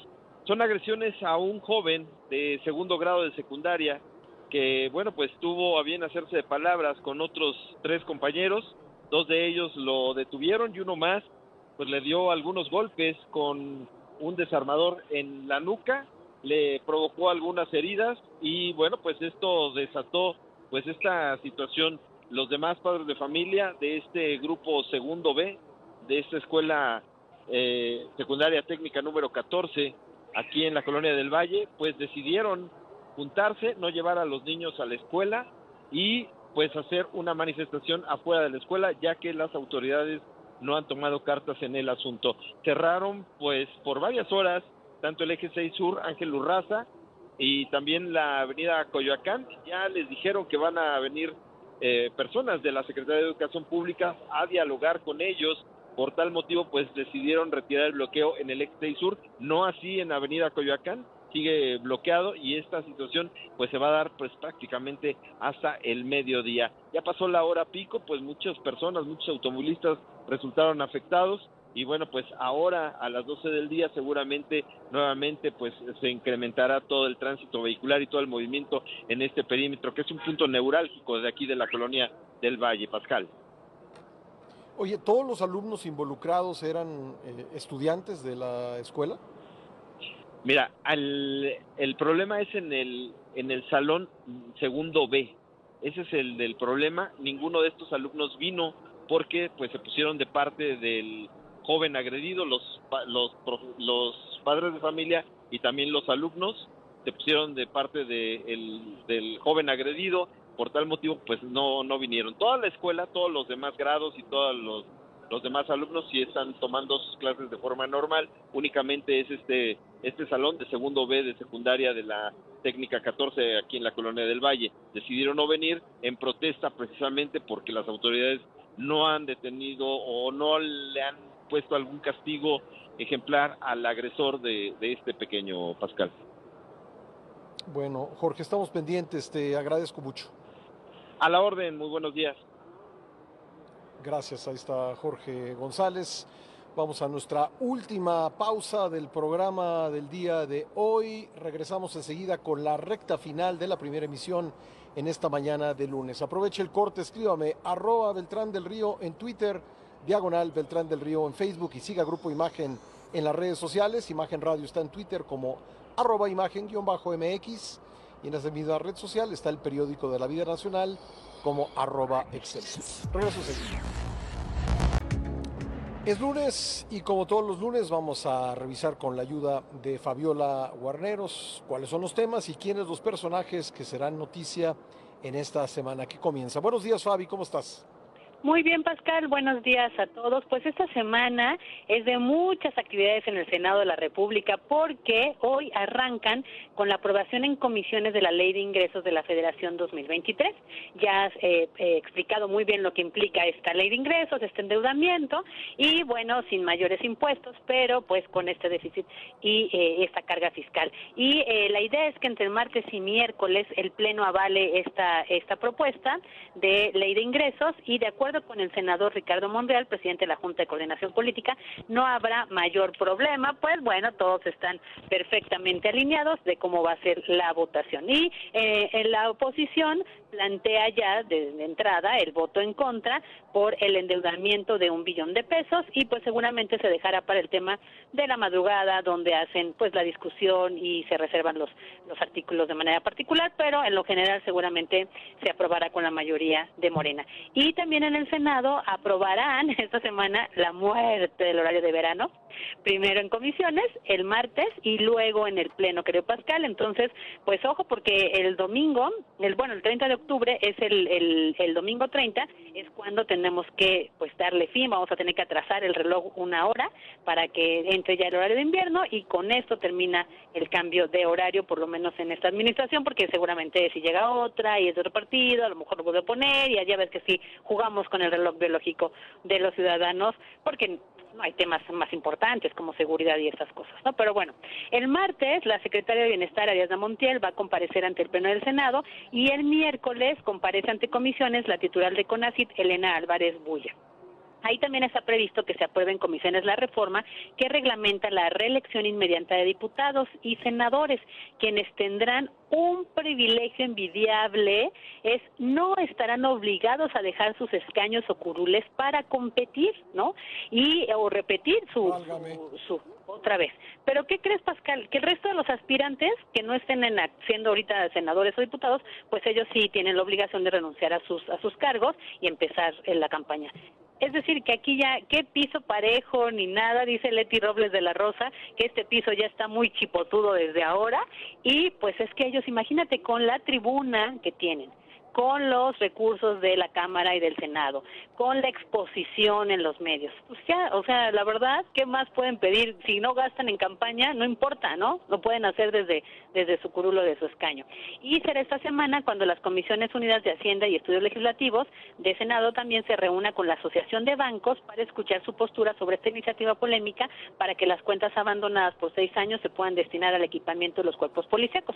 Otra de las propuestas es que dinero que se compruebe que es lícito y que esté guardado ahí, pero que es lícito, se entregue a sus dueños. El martes 25 de octubre, las comisiones de reforma política, electoral y gobernación y puntos constitucionales, pero de la Cámara de Diputados, va a iniciar los trabajos para confeccionar el dictamen en materia electoral y pues el cual va a retomar diversos aspectos de las 104, 104 iniciativas que hay y que este pues tomarán de base la del presidente Andrés Manuel López Obrador. La gobernadora de Campeche, Laida Sansores, ya ven que ella dijo que ya siempre no va a hablar del tema de Ricardo Monreal, pero bueno, en el Senado nos cuentan que ya hizo mella ahí, que ya se empieza a hablar de la guerra sucia y pues que no se vale, ¿no? El 25 de octubre también eh, se va a registrar un eclipse parcial de sol, esa es la buena noticia, pero la mala es que solo se podrá ver desde África, así que pues lo tendremos que ver a través de las imágenes que tome la NASA, porque de plano aquí no lo vamos a poder ver. El miércoles 26 eh, se estrena el gobernador de Sonora, Alfonso Durazo, como presidente del Consejo Nacional de Morena. ¿Qué quiere decir esto? Bueno, que va a ser el anfitrión de los 32 consejeros nacionales y del dirigente nacional Mario Delgado. La reunión va a ser en Hermosillo y tiene como finalidad definir a los integrantes del Consejo Redactor del Proyecto de Nación 2024-2030.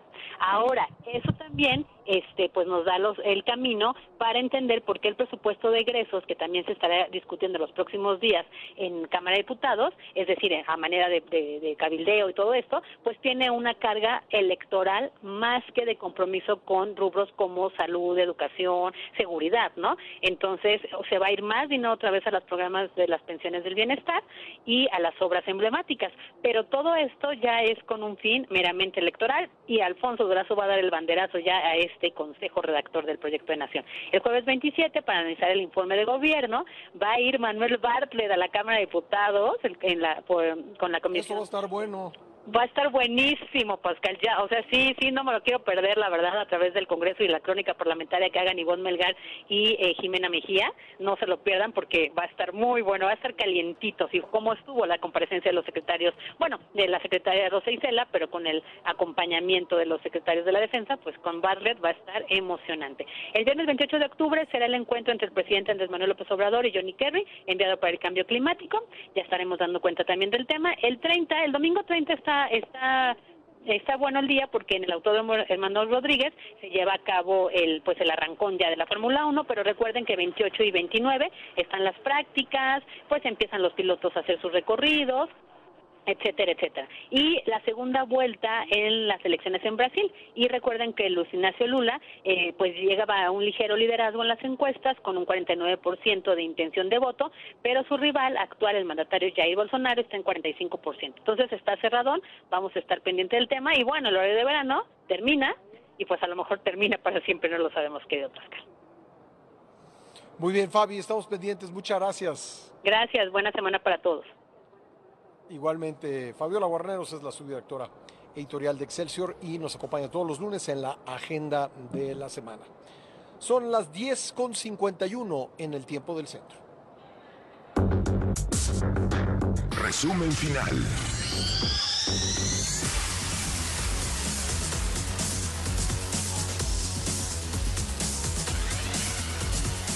El ex procurador general de la República, Jesús Murillo Caram, permanece en terapia intensiva en el Instituto Nacional de Cardiología, donde fue intervenido el pasado 20 de octubre para aplicarle de emergencia una cirugía de alto riesgo a fin de evitar un accidente cerebrovascular. Murillo Caram, con prisión preventiva por el caso Yotzinapa, presenta problemas por otra carótida obstruida, por lo que no se descarta una nueva cirugía ante el riesgo de un coágulo cerebral informó su abogado José Javier López García. Familiares de los 43 normalistas de Yotzinapa desaparecidos hace ocho años llegaron esta mañana a Palacio Nacional para reunirse con el presidente Andrés Manuel López Obrador sobre la denuncia, por otro lado, sobre la denuncia de Ricardo Monreal de una guerra sucia en, eh, su contra por parte de la gobernadora de Campeche, Laida Sansores. El presidente López Obrador aseguró que no afecta al partido, pero aclaró que es de mal gusto. Advirtió que a veces eso perjudica a quien suelta este tipo de cosas, dijo que quiere mucho a la gobernadora y respeta al senador Monreal. Yo diría que nada, porque ya la gente está muy consciente, no se deja manipular, pero es de mal gusto, aunque no afecte. No debería de hacerse eso, no hace falta. No, eso no funciona. A veces eso tiene efecto de boomerang. Te perjudica a quien suelta ese tipo de cosas. Yo estimo muchísimo, muchísimo, muchísimo, muchísimo. La quiero mucho, mucho. La admiro por eh, ser luchona a Laida Sansores. Y también respeto a Ricardo Monreal. Bueno, si es de buen gusto, mal gusto, eso es una eh, definición de cada quien. Aquí lo que hay que saber, además, o primero, es si esto es legal o ilegal. Creo que ahí está lo relevante, porque pues en el caso del dirigente nacional del PRI se hizo en múltiples ocasiones y ahí pues no recuerdo que se haya dicho esto del buen gusto o mal gusto. El gobernador de Querétaro, el panista Mauricio Curi, se descartó como probable candidato de la oposición a la presidencia de la República en 2024. En este espacio insistió en que su único futuro es cumplir con su entidad y regresar a la empresa cuando termine su ciclo. Escuchemos lo que nos dijo. Mi, mi, única chamba es Querétaro. Y yo, no lo creo. Eso me dicen, porque, pero no, así te lo digo en serio. Yo sé, yo no quiero contestar como los, como los políticos, que ni me encarto ni me descarto. Yo me descarto totalmente. ¿Te descartas totalmente? Totalmente. Mi idea es Querétaro, quiero trabajar en Querétaro. Tengo muchos retos en Querétaro. Sí. Y, y, de, y, de, corazón yo creo que pues, a los queretanos en este momento, si les dijera ¿Por, que no... ¿Por qué? ¿Porque la vida es de etapas o...? No, yo siempre he sido de, de retos. O sea, a mí siempre he sido de retos y pasé de la vida empresarial a la, a la vida, a la, al servicio público sabiendo que es un reto y ya tengo... O sea, vas a terminar la gubernatura. Ya tengo 53 años y ya te, terminaría los 58 y ya con toda la calma del mundo ya dedicarme a mis negocios y dedicarme a, a, a mi familia. El gobernador Curi destacó que está enfocado en redoblar los buenos resultados en materia económica con la generación de empleos y el impulso a la empresa. Los subsidios son buenos, pero nada te da la dignidad de tener un buen empleo, nos dijo. Estamos viendo un momento que es una gran oportunidad para Querétaro. Creo que se está volviendo más importante en este momento las regiones para poder tener crecimiento. La región del Bajío es el nuevo crecimiento del país. Y en este momento que está viviendo el mundo, por ejemplo, la guerra comercial entre China y Estados Unidos, eh, desgraciadamente la guerra en Europa, pues son momentos también que son de grandes oportunidades para México. Y en Querétaro hemos decidido ir por las inversiones porque entendemos que el mejor programa social es el empleo, que está bien que haya programas para becarios, etcétera, pero que sin lugar a dudas es mucho mejor que haya más empresarios. Y hasta aquí llegamos en el programa del día de hoy. Yo soy Pascal Beltrán del Río. Le agradezco a nombre de todo el equipo, el gran equipo que hace posible esta primera emisión que nos haya escuchado esta mañana y lo invito desde luego a que volvamos a encontrarnos mañana martes en punto de las 7 de la mañana en el tiempo del centro. Quiero agradecer al gobierno del estado de Querétaro y a los organizadores de esta cumbre de negocios, la vigésima edición, las posibilidades de hacer el programa del día de hoy acá en el centro de congresos de la ciudad de Santiago de Querétaro. Muchas gracias a todos por haber estado eh, con nosotros el día de hoy, a quienes nos escucharon por la radio, a quienes nos vieron, nos vieron por, la tele, por la televisión perdón, y nos siguieron por internet. Muchas gracias a todos. Recuerde que estamos eh, siempre pendientes de sus comentarios en arroba Beltrán del Río en Twitter y diagonal Beltrán del Río en Facebook. Y me dicen, me dicen que ya está lista Fernanda Familiar. Presente, dice la niña Fernanda. Presente, dice la niña Fernanda, quédese con ella en QTF, quédese en imagen, no le cambie. Ay, ¿como para qué? Qué buen programa y qué buena transmisión, querido Pascal, desde Querétaro. Continuamos con qué tal Fernanda y una semana muy movida, Pascal. Muchas gracias, querida Fer, te escuchamos a continuación. Gracias. A ver, y una información de última hora, el Departamento de Justicia de Estados Unidos adelantó hace unos minutos en sus redes sociales que el fiscal general eh, Garland y altos funcionarios del Departamento de Justicia ofrecerán una conferencia de prensa sobre un asunto importante de seguridad nacional. Será a las 13.30 horas tiempo de Washington, 12.30 en el tiempo del centro. Estamos muy pendientes. Quédese en la señal de imagen. No le cambie. ¿Como para qué?